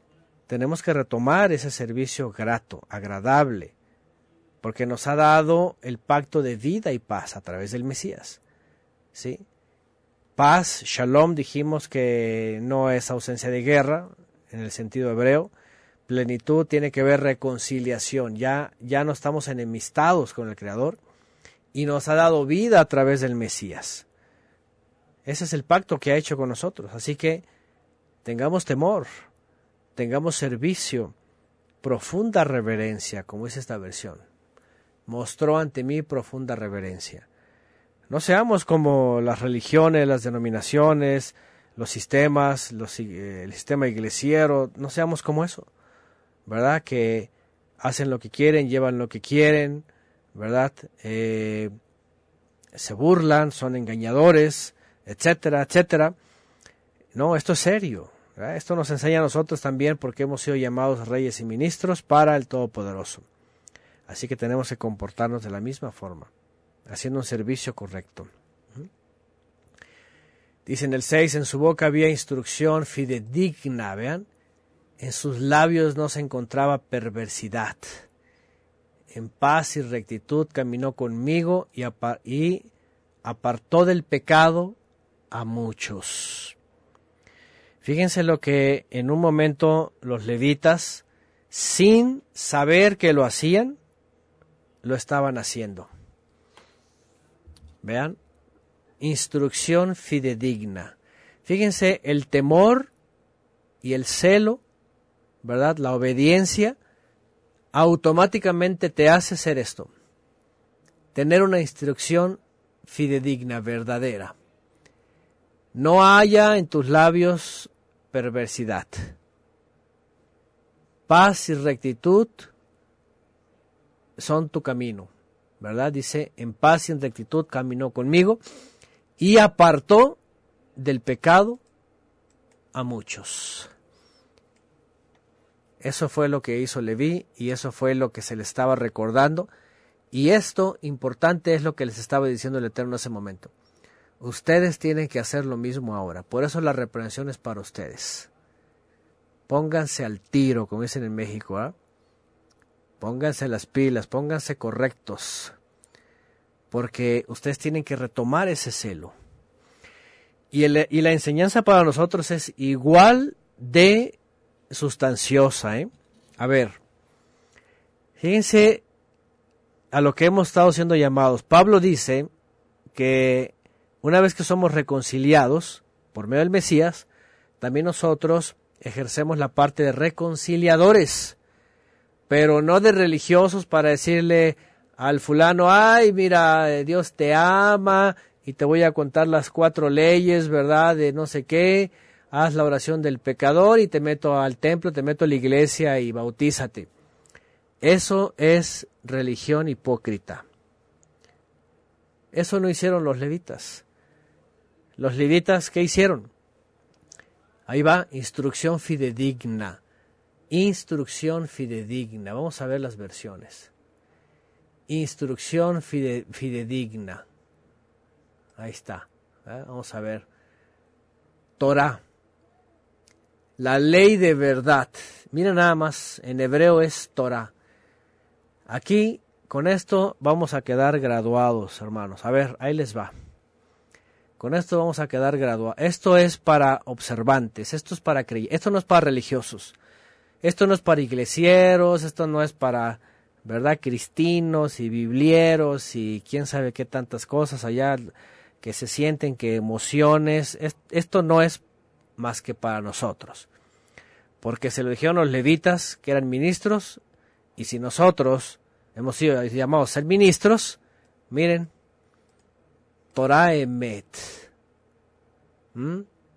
Torah Emet, la, la instrucción de vida. Voy a poner la versión que se apegue más. Aquí está. La verdadera instrucción, la, la ley de verdad. Levi enseñaba la verdad, la verdad de la Torah. Ándale, esto sí está sensacional. Ahí les va. Nosotros tenemos que ser como los levitas. ¿Eh? Y no estamos hablando de físicos, ni de judíos, ni nada de esas cosas. Si hemos sido llamados a ser reyes y ministros para Elohim a través de Yeshua, porque Él es el gran ministro, la Torah verdadera esté en nuestra boca, solo la Torah. Que no se halle iniquidad de nuestros labios en paz y rectitud caminemos con el Eterno y que y apartemos a muchos de la iniquidad. Si eres alguien que ha sido sacado de las naciones, transformado en el nuevo pacto, como dice el nuevo pacto, pondré mis leyes en su mente y en su corazón. Entonces vas a hablar la instrucción verdadera no va a haber iniquidad en tus labios, en tu boca, en tu hablar, no va a haber mentira, no va a haber dogma, religión, doctrina, torceduras. Vas a caminar con el Eterno en paz y en rectitud y además vas a hacer que muchos dejen la iniquidad. ¡Wow! Impresionante.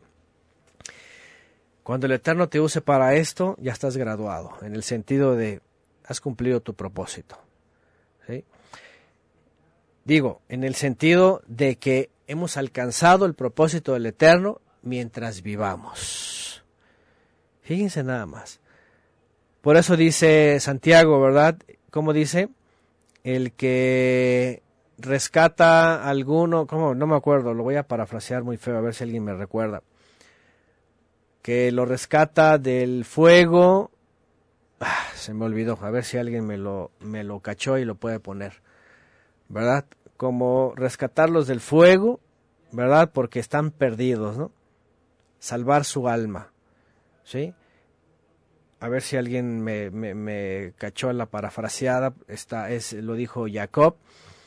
Y lo que voy es esto, porque la verdadera, la, la, la Torah de instrucción, la Torah de verdad, porque en hebreo se dice Torah emet, la Torah emet, la Torah de verdad, ¿sí? que está en tu boca, no va a traer iniquidad en tus labios, te va a hacer caminar en rectitud con el Eterno y el Eterno te va a usar para salvar a muchos de la iniquidad. Imagínense nada más, enseñándoles la instrucción, los vas a sacar del pecado, los vas a sacar de la transgresión. ¿Qué les parece? Ahí está, creo que es este, ¿verdad? Sepa que el que hace volver a un pecador del error de su camino salvará su alma de muerte y cubrirá multitud de pecados. Gracias, no la acordé, a ver si pone la cita. Ojo con este, ojo con este texto, ¿eh? porque a veces la gente, a, veces la gente lo malinterpreta. ¿Sí? Un día alguien lo, lo hizo alusivo como, como diciendo, eh, como diciendo, recibe a los pecadores y ámalos, acéptalos y ya lo está sacando del error. A ver, a ver, a ver, a ver, a ver. Vamos a tener mucho cuidado con esto porque, ah, no, la gente como tuerce las escrituras, lo saca fuera de contexto este texto de sepa que el que hace volver a un pecador del error, lo toman como que tú recibes a los pecadores, mira, con todos sus pecados, sus errores, tú ámalos, recíbelo, y con mucho amor vas a cubrir muchos pecados. Esto no está diciendo Santiago. Santiago era un sádic. Santiago era un, era, era, no sé qué tribu era, pero era como un levita. ¿Sí? Y lo que está diciendo es, hacer volver a un pecador del error quiere decir, no lo vas a recibir para amarlo y llenarlo de corazones y decirle, ay, sobarle su vida. No. Vas a decirle, ¿sabes qué? Estás en pecado, estás en transgresión. Eso dice la Torah. Tienes que convertir tu vida, tienes que dejar toda la transgresión. Cambia definitivamente. ¿Sí? Y, y entonces entra al camino de verdad, recibe la instrucción de verdad y entonces salvarás tu alma. Fíjense nada más, salvarás tu alma y dice cubrirá multitud de pecados y toda la vida de pecados que ibas a tener se acabó. Estás librado. ¿Qué les parece? Este, este texto está impresionante porque, porque el Eterno le está diciendo a los levitas, este es su, este es su trabajo. Este es su trabajo. Si esto lo hacen, están cumpliendo su trabajo. Si nosotros lo hacemos, estamos cumpliendo con nuestro trabajo. ¿Sí?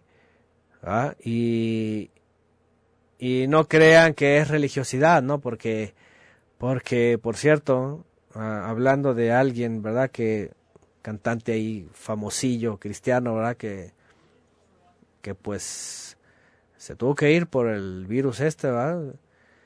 Ahí toda, todos lo alababan, todos, todo el mundo alabándolo, ¿no? Alabándole, ay, que, y que según él decía que cuando se iba a morir se iba a graduar, ¿no? Eh, pura, una, una cosa filosófica de esta, ¿no? Imagínense nada más. O sea, ¿por qué? Porque de por sí una enseñanza, toda una enseñanza torcida, cantos emocionalistas, ¿verdad? Puras emociones, pura farándula, ya se imaginan todo, toda esta industria y todas sus formas, ¿no?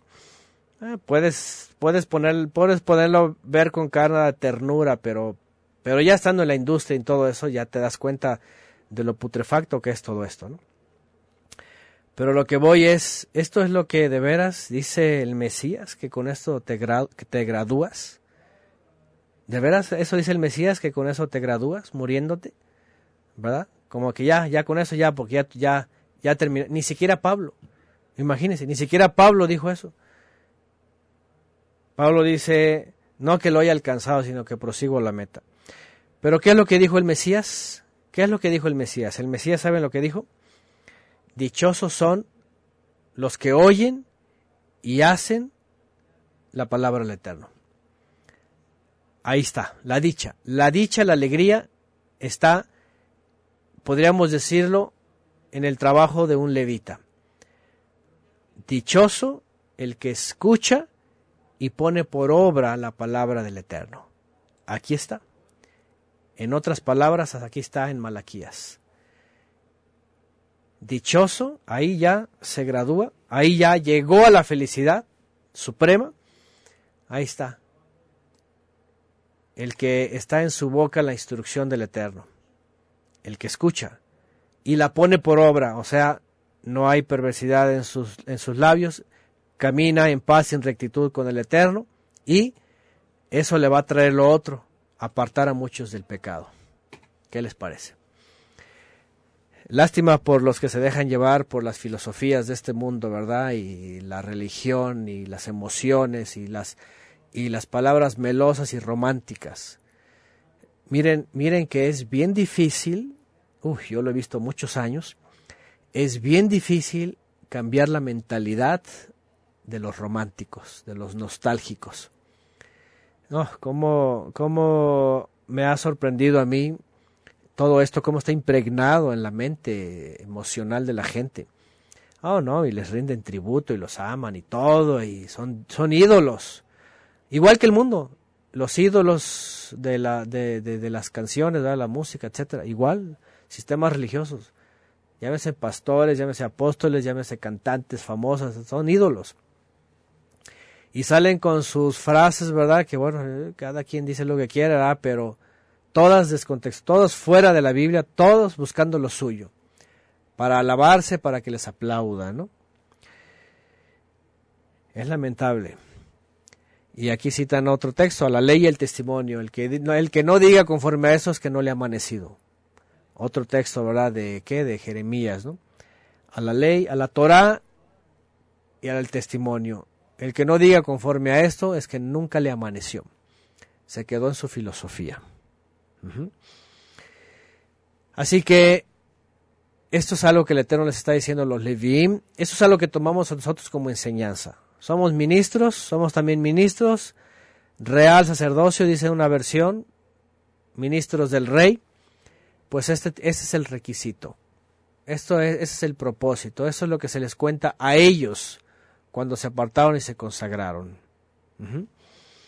Dice en el 7, los labios de un ministro atesoran sabiduría, jokma, y de su boca los hombres buscan instrucción, porque es mensajero del Eterno Todopoderoso. Y aquí viene otro inciso tremendo, fíjense nada más. Los labios de un ministro atesoran jokma. Acuérdense que Jokma es la diferencia entre lo bueno y lo malo para decidir. No es saber, no es sabiduría, no es sofía griega, no es conocimiento, es discernimiento para diferenciar entre una cosa y la otra y poder tomar la decisión según la Torah. Bueno, aquí va otra cosa. Las palabras de un ministro lo que habla un ministro, y estaba refiriéndose a los ministros de aquella época, por supuesto, pero la enseñanza también es para nosotros, porque si somos reyes y ministros para su Elohim, entonces vean, las palabras de un ministro atesoran discernimiento entre lo bueno y lo malo, y de su boca los hombres buscan instrucción. Torah, otra vez, porque es mensajero del Eterno Todopoderoso. Cierto o no es cierto, somos mensajeros también. Dice Yeshua, así como el Padre me envió, yo los envío. ¿Se acuerdan que estudiamos en alguna ocasión esto? ¿Existen o no existen apóstoles? Bueno, no existen como los que el Mesías eligió y envió, porque ellos conocieron al Mesías y estuvieron con él. Pero en parte somos emisarios también, somos mensajeros, somos enviados, embajadores, dice otra versión. Y eso sí concuerda porque también Yeshua dice, vayan por todo el mundo, hagan discípulos y sigan haciendo discípulos. Y esto también entra dentro de nuestra graduación, ¿verdad? Como dije hace rato, ¿no? Aquí en vida, no muertos, ¿para qué? El muerto nada sabe. el muerto nada sabe. Y antes de que te vayas, corrige todos los errores que, que pusiste, ¿no? Refiriéndome a todos esos que, según tienen un gran legado, ¿no? Pero de mentiras y de teología y, y todo lo demás, ¿no? A mí me da mucha pena que alaben a estas gentes y canciones dogmáticas, atravesadas, fuera de contexto un montón de cosas solamente por la nostalgia y la emoción. Es, ridículo. Me perdonan, pero es la realidad. Tienen que ver la realidad. ¿Mm? Pero, a ver, permítame, algo está pasando aquí. Raro. Creo que a alguien no le gustó. bueno, zombies detrás de zombies, dicen por acá. Salmo 119, 2 al 5 pone Johanna Acevedo a través de Samuel, que lo pone Samuel su hijo. Felices son los que obedecen sus leyes y lo buscan con todo el corazón, no negociando con el mal y andan solo en los caminos del Eterno, solo en los caminos del Eterno nos has ordenado que cumplamos cuidadosamente tus mandamientos. Oh, cuánto deseo que mis acciones sean un vivo reflejo de tus decretos. Ahí está. Ahí está, ¿se dan cuenta? Entonces, bueno, este es un punto muy, muy importante, ¿no? Porque, bueno, obviamente le está, le está hablando a los ministros de aquella época, le está diciendo, ustedes son ejemplos, ustedes tienen, ustedes tienen el pacto de, de paz, de vida, ustedes fueron celosos, ustedes todo esto, le está diciendo, ustedes tienen que recuperar. Tienen que recuperar. Lo tomamos nosotros como ejemplo porque hoy en el Mesías, que ya somos reyes y ministros con él, si es que lo somos, tenemos que aplicar lo mismo. De su boca los hombres buscan instrucción porque es mensajero del Eterno. Qué importante esto. Escúcheme bien, escúcheme bien tiene que salir de nuestra boca la instrucción del Eterno, el discernimiento entre lo bueno y lo malo, Jokma, para que entonces las almas sedientas deseen escuchar y nos convirtamos en mensajeros del Eterno también. Y es lo que dice, porque es mensajero el Eterno Todopoderoso. ¿Mm? Y bueno, viene obviamente la reprensión. Viene la reprensión en esa época para los que no están haciendo lo que hicieron los hijos de Leví. Y ahí va, se refiere el Eterno a través de Malaquías en su época, pero ustedes se, se han desviado del camino y mediante su instrucción han hecho tropezar a muchos. Ustedes han arruinado el pacto con Leví dice el Eterno Todopoderoso. Ándale, y aquí viene la acusación a los que han enseñado su propia instrucción. Qué tremendo. ¿Se dan cuenta que las cosas de la vida nunca cambian? Siempre es lo mismo. Hoy día sucede lo mismo. Los que son llamados a ser ministros deben de hablar las palabras de la instrucción, las palabras de vida, andar en los caminos del Eterno. Pero hay quienes que se desviaron desde Constantino, se desviaron del camino y mediante sus instrucciones, sus concilios, sus dogmas, sus creencias, sus teologías, sus teorías, sus herejías, sus mentiras, sus homilías, sus enseñanzas, todo eso han hecho tropezar a muchos. Han arruinado el pacto de Leví, que es la instrucción. Qué interesante, porque el pacto de Leví, acuérdense que lo toma el Mesías. Pacto de vida y pacto de paz, reconciliación. El nuevo pacto es pondré mis leyes en su mente y en Fíjense que todo, todo lleva a lo mismo. Tú dices, qué barbaridad, todo te lleva a lo mismo. y al nuevo pacto, y citado en Jeremías 31, 33, y citado en la carta a los hebreos, y tú dices, no hay forma de salirse, ¿cómo es posible el, el engañador? Todo este sistema que sale desde Constantino por los últimos 1700 años es la gran apostasía. El falso el, la figura crística esta falsa, ya saben, constantinopolitana, vaticana, etcétera, han se han desviado del camino, eso es más que evidente, eso están todas las pruebas históricas, bíblicas, bibliográficas, etcétera. Han se han desviado del camino, han enseñado su propia, su propia, su propio canon y han hecho tropezar a muchos ustedes han arruinado el nuevo pacto. Ni entran ni dejan entrar, dijo Yeshua, así como los fariseos, ¿va? Hay de ustedes que van por mar y tierra a convertir, cuando convierten a alguien lo hacen dos veces merecedor del fuego. Ni entran ni dejan entrar. Hipócritas, religiosos, les dice. Qué tremendo. Dice Judy Rosales, hay un gran trecho entre la emoción y la convicción. Pero aquí está, fíjate, otra vez, las cosas se vuelven a repetir. Ahí está, ahí está la evidencia. Hoy día sucede con los, con los sistemas religiosos. Nueve, por mi parte yo he hecho que ustedes sean despreciables y viles ante todo el pueblo, porque no han guardado mis caminos, sino que han mostrado parcialidad en cuestiones de la Torah. Esto está también fuerte. Vean. El Eterno hizo que ellos fueran despreciables, que el pueblo no los reconociera, que tomaran mala fama, que tenían que hacer algo, porque no guardaron sus caminos, sino que han mostrado parcialidad en cuestiones de la Torah. ¿Qué está pasando hoy día? A ver, esto es tremendo. ¿Cierto o no es cierto de hace unos años para acá?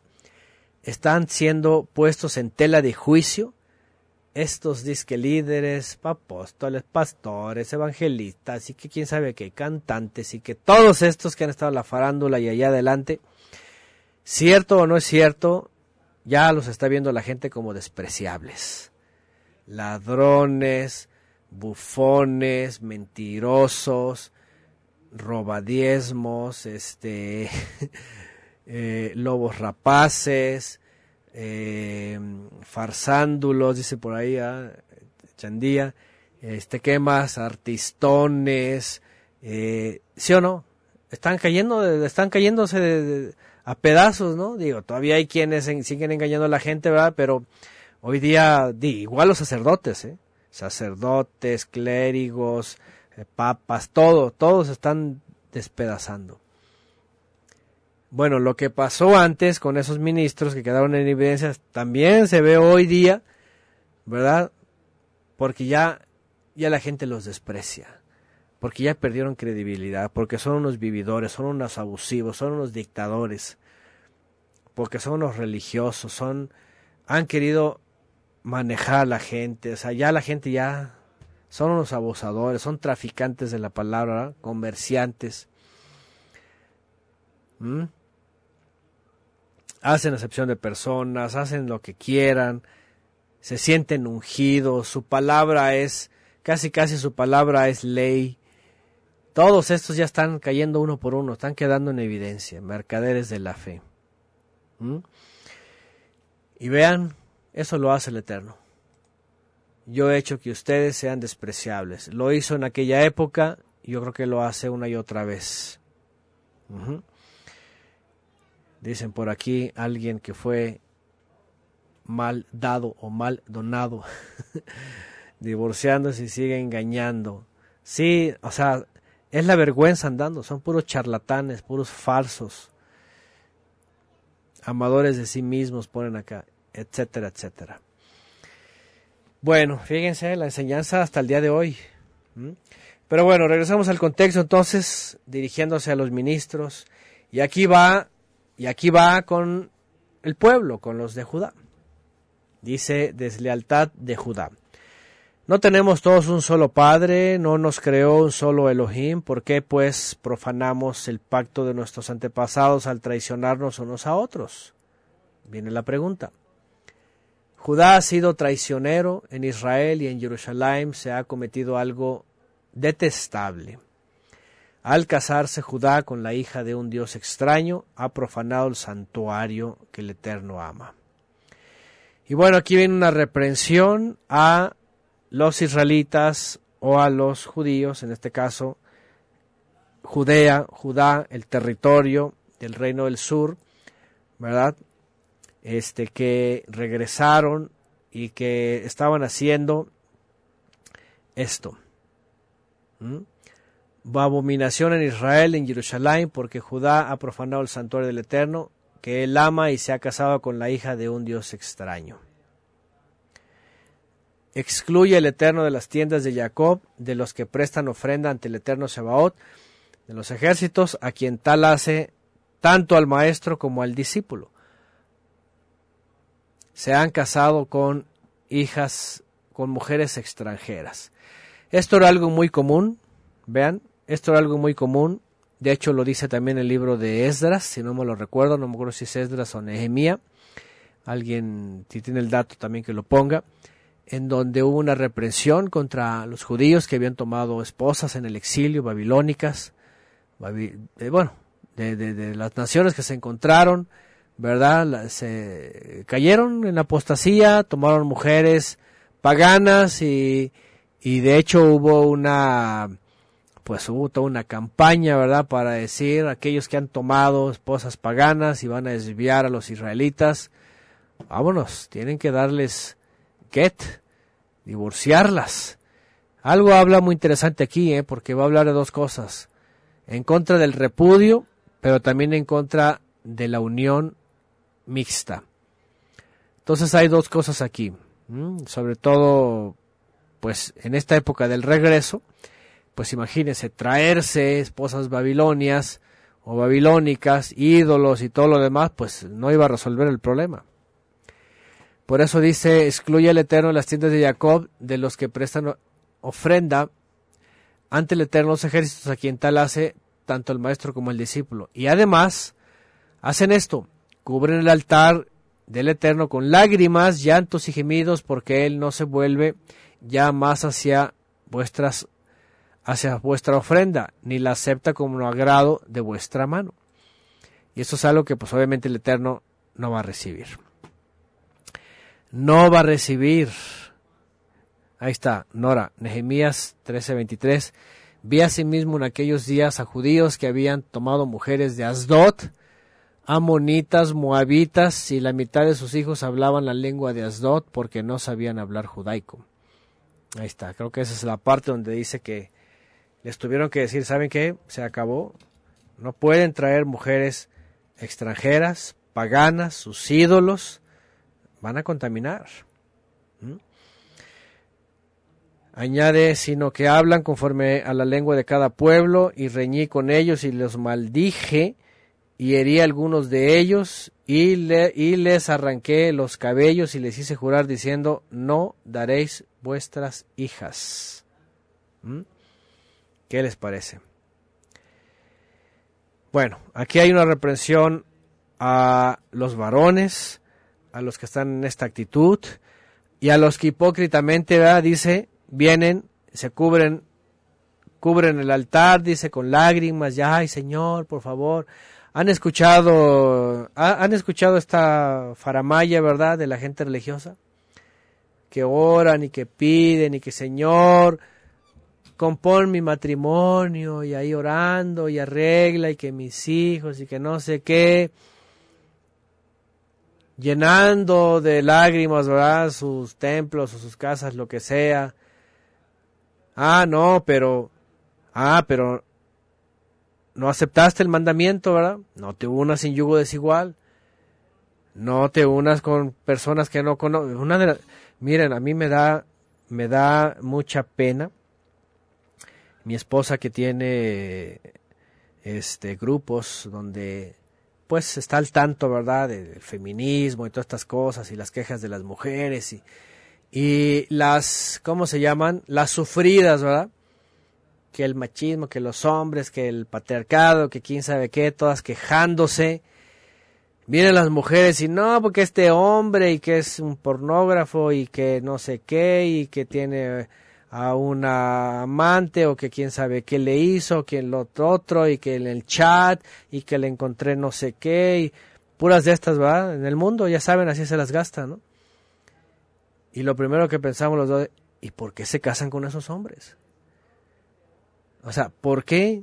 ¿Por qué se casan? ¿Por qué cuando van a buscar pareja se van a buscar a los antros, a los tuburios, a los lugares de oscuros y y, quieren que sean hombres perfectos y luego se andan quejando y ay con las lágrimas llenando los, los lugares con lágrimas, ¿verdad? Cuando, por ejemplo, pues ese es el producto de sus decisiones, ¿no? Y bueno, eso es lo que pasa una y otra vez. Dice, venga a derramar su corazón al altar, que él va a escuchar, así me decían a mí, dice Carlos Portillo. Vengan a derramar su corazón al altar y Él los va a escuchar.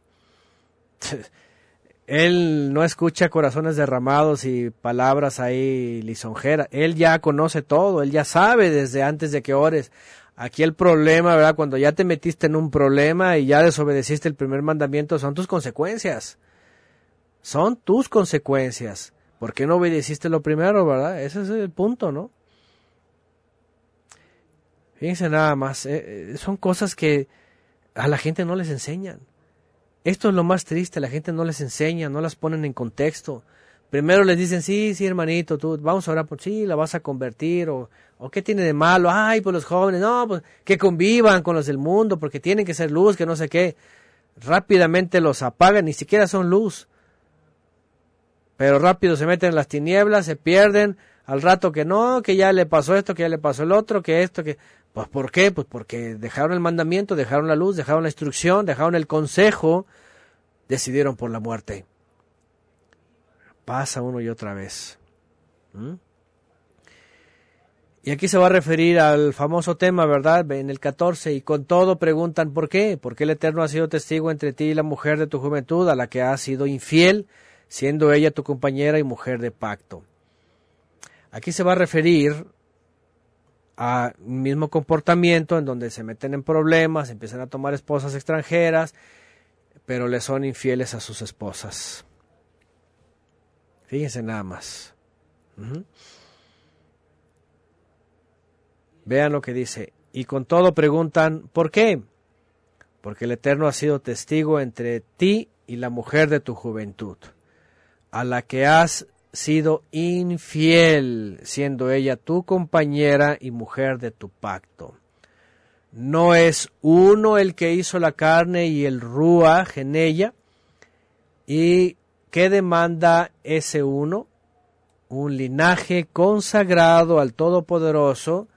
Guarden pues su ruaj y no sean desleales con la mujer de vuestra juventud. Aquí se va a referir a la fidelidad, se va a referir al pacto, el Eterno repudia la infidelidad, el Eterno repudia el divorcio, una de las cosas que bueno es un tema complicado, lo hemos hablado, este, algunos por los sistemas religiosos se metieron en eso, ¿verdad? Este, pues, digo, hay iglesias, y yo estuve en una, me acuerdo, hay iglesias hasta donde promueven esto, hay sectas mesiánicas, por ahí, por ejemplo, mencionaron, ya saben, es el Tehuacanazo, ¿verdad? Dicen por acá que pide los diezmos, obviamente no en vivo, ¿verdad? No en las transmisiones. Ahí sale con su, aquí no hacemos comercio con la palabra, pero obviamente hace su negocio adentro, pero bárbaro, ¿no? Bueno, lo que les iba a decir, porque siempre me han dicho eso, en esta secta promueven el divorcio. Ellos toman así como que, ah, pues tú ya creíste, pero el hombre no cree nada y no quiere, no les dan ni oportunidad, ni les dicen, no, aquí luego, luego, bótalo y acá te encuentras a alguien. ¿Eh? Bótalo y acá te encuentras a alguien, casi, casi. Acá está el hermanito esperándote, ¿no? Bueno, no es el caso de israelitas porque aquí nadie es israelita. Y aquí ya estamos obviamente en un contexto muy diferente como para que para que ejecutes lo que ejecutó Nehemías con los ministros y con los líderes en aquella época. ¿Por qué? Porque el linaje tenía que guardarse, porque iba a venir el Mesías y tenía que nacer de un linaje guardado. En nuestra época todos venimos de los gentiles y como quiera que, como quiera que te casaste, cuando alguien viene a conocer, no te queda otra más que como dice Pablo a los gentiles, ¿verdad? Santifícate, y si te dejas santificar, santifícate tú y tus hijos. Ora al Eterno para que se convierta tu pareja. Ah, no, pero en esas sectas les dicen, no, vámonos. ¿Eh? Y, y, en el pastorado también. ¿Eh? Hace tiempo les decía, ¿verdad? También hay un individuo por ahí, ¿verdad? Que ya saben eso, ¿verdad? de la melosía y de la miel. Claramente, incluso, incluso en la iglesia donde estaba le dijeron, eso no está permitido. Eso va contra la Biblia. Desde entonces, aunque no conocía Torah ni nada, le dijeron, no está permitido, es pecado.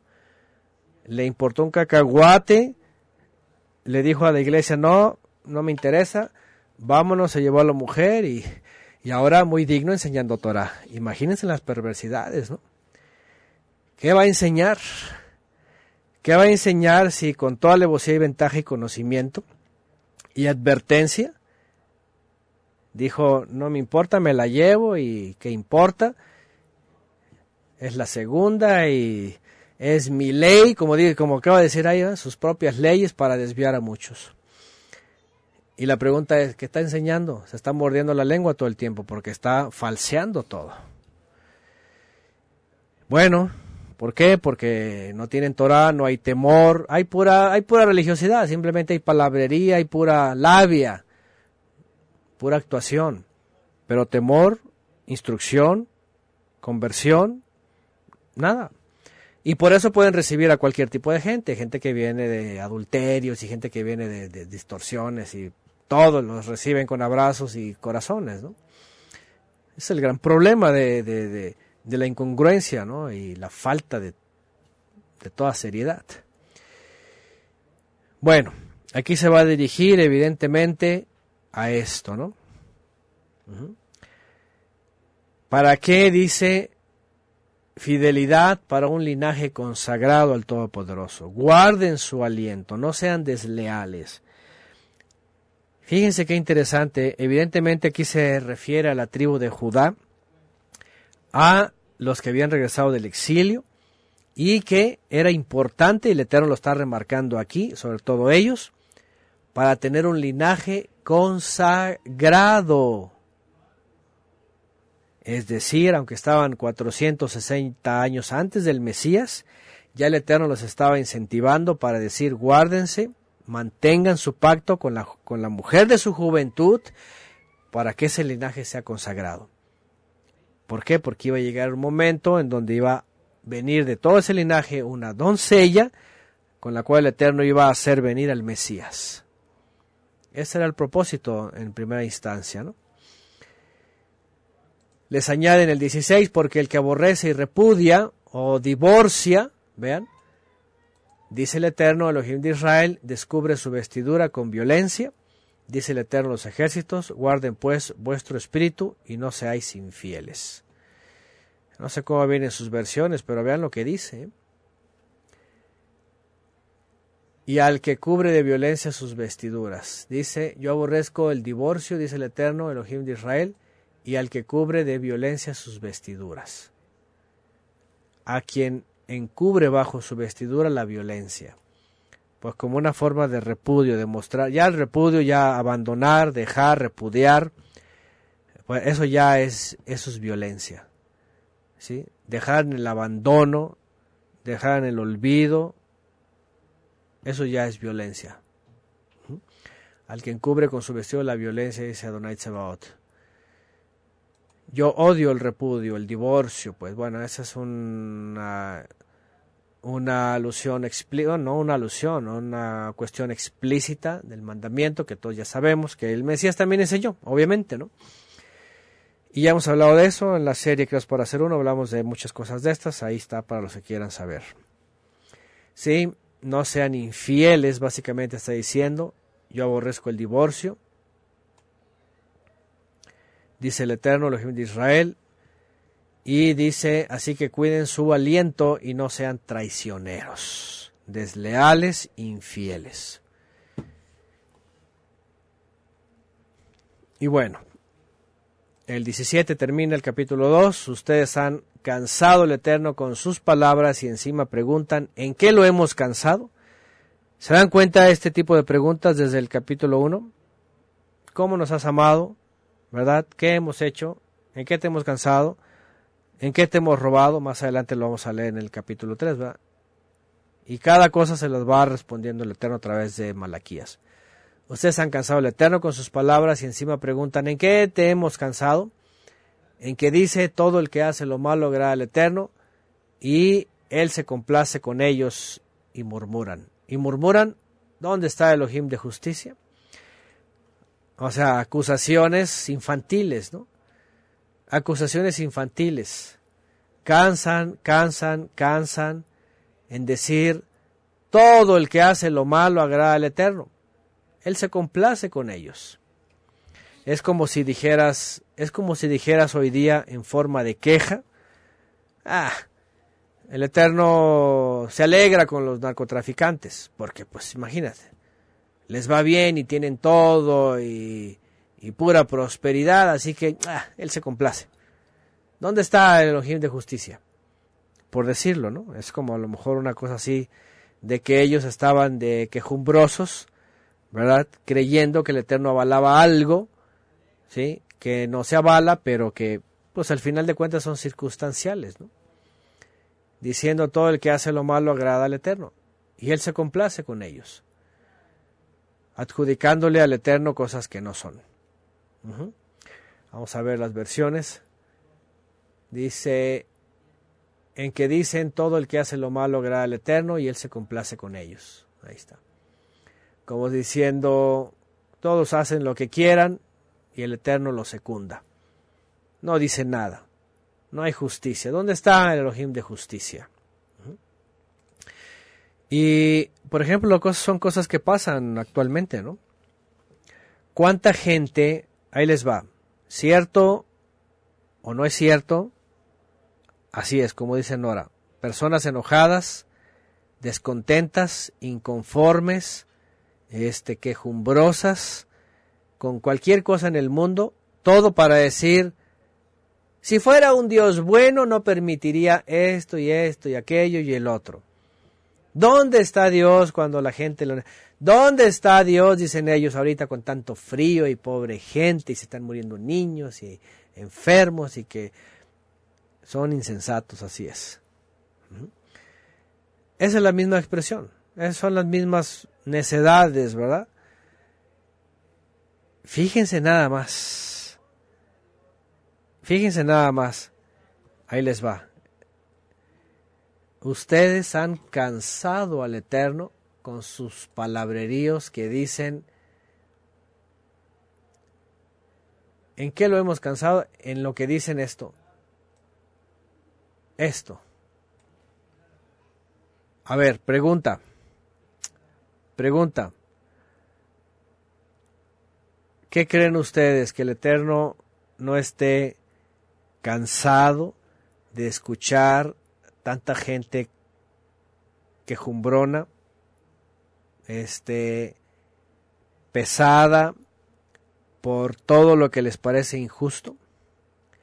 ¿Cierto o no cierto? Allá toda la gente se levanta como juez y te empiezan a decir todo lo que es injusto, ¿sí o no? Se levantan como jueces y no, que esto, que el otro, que aquí, que allá, que el niño, que el pobre, que no sé qué, dónde está Dios, si Dios fuera puro amor, si Dios existiera, y una serie de acusaciones. Imagínense, imagínense todo lo que está escuchando el Eterno de esta humanidad, ya ni siquiera día tras día, minuto tras minuto de todas las quejas de los insolentes e insensatos creyendo que si ellos fueran el creador harían las cosas mejor. Esto es lo más vergonzoso. Yo creo que está así como que el creador esperando, así como diciendo, le voy a dar otra última oportunidad. Le voy a dar una oportunidad más, así como que ya me tiren hasta acá arriba, hasta la coronilla. Y todavía la gente sigue diciendo, ay, Dios no podría permitir eso si existiera. Ay, porque Dios nos ha dejado. Ay, puras quejumbrosas, ¿va? En su ignorancia habla una serie de insensateces, definitivamente. Y no solo la ignorancia, ¿no? La ignorancia se cura. ¿Sí? Es más bien es más bien la rebeldía de que no quieren salir de la ignorancia. O sea, la ignorancia se cura. ¿Por qué creen que nos hemos ido curando, no? Porque al ir estudiando, leyendo y comprendiendo, el Eterno nos da entendimiento de, de por qué pasan las cosas. Entonces sabemos que son consecuencias. Pero si ellos no curan su ignorancia, ya aparte la ignorancia es rebeldía y por eso se hacen insensatos. Qué terrible, ¿no? Bueno, ese es el estado del ser humano caído y si se sigue cayendo, ¿no? Bien, al final el contexto pues es estas reprensiones. Reprensiones para los ministros, reprensiones para los líderes, reprensiones para los descendientes de David, de la tribu de Judá, de la tribu de Judá y descendientes de David, ¿verdad? ¿Para qué? Para que el Eterno, y el Eterno estaba haciendo ahí cambios radicales. Ministros a su lugar, el servicio a su lugar, los hijos de Judá a su lugar, los hijos de Leví a su lugar, los hijos de Judá a su lugar, guarden su linaje, sean fieles, consagren el linaje para Elohim. Finalmente, pues en espera de lo que habría de venir.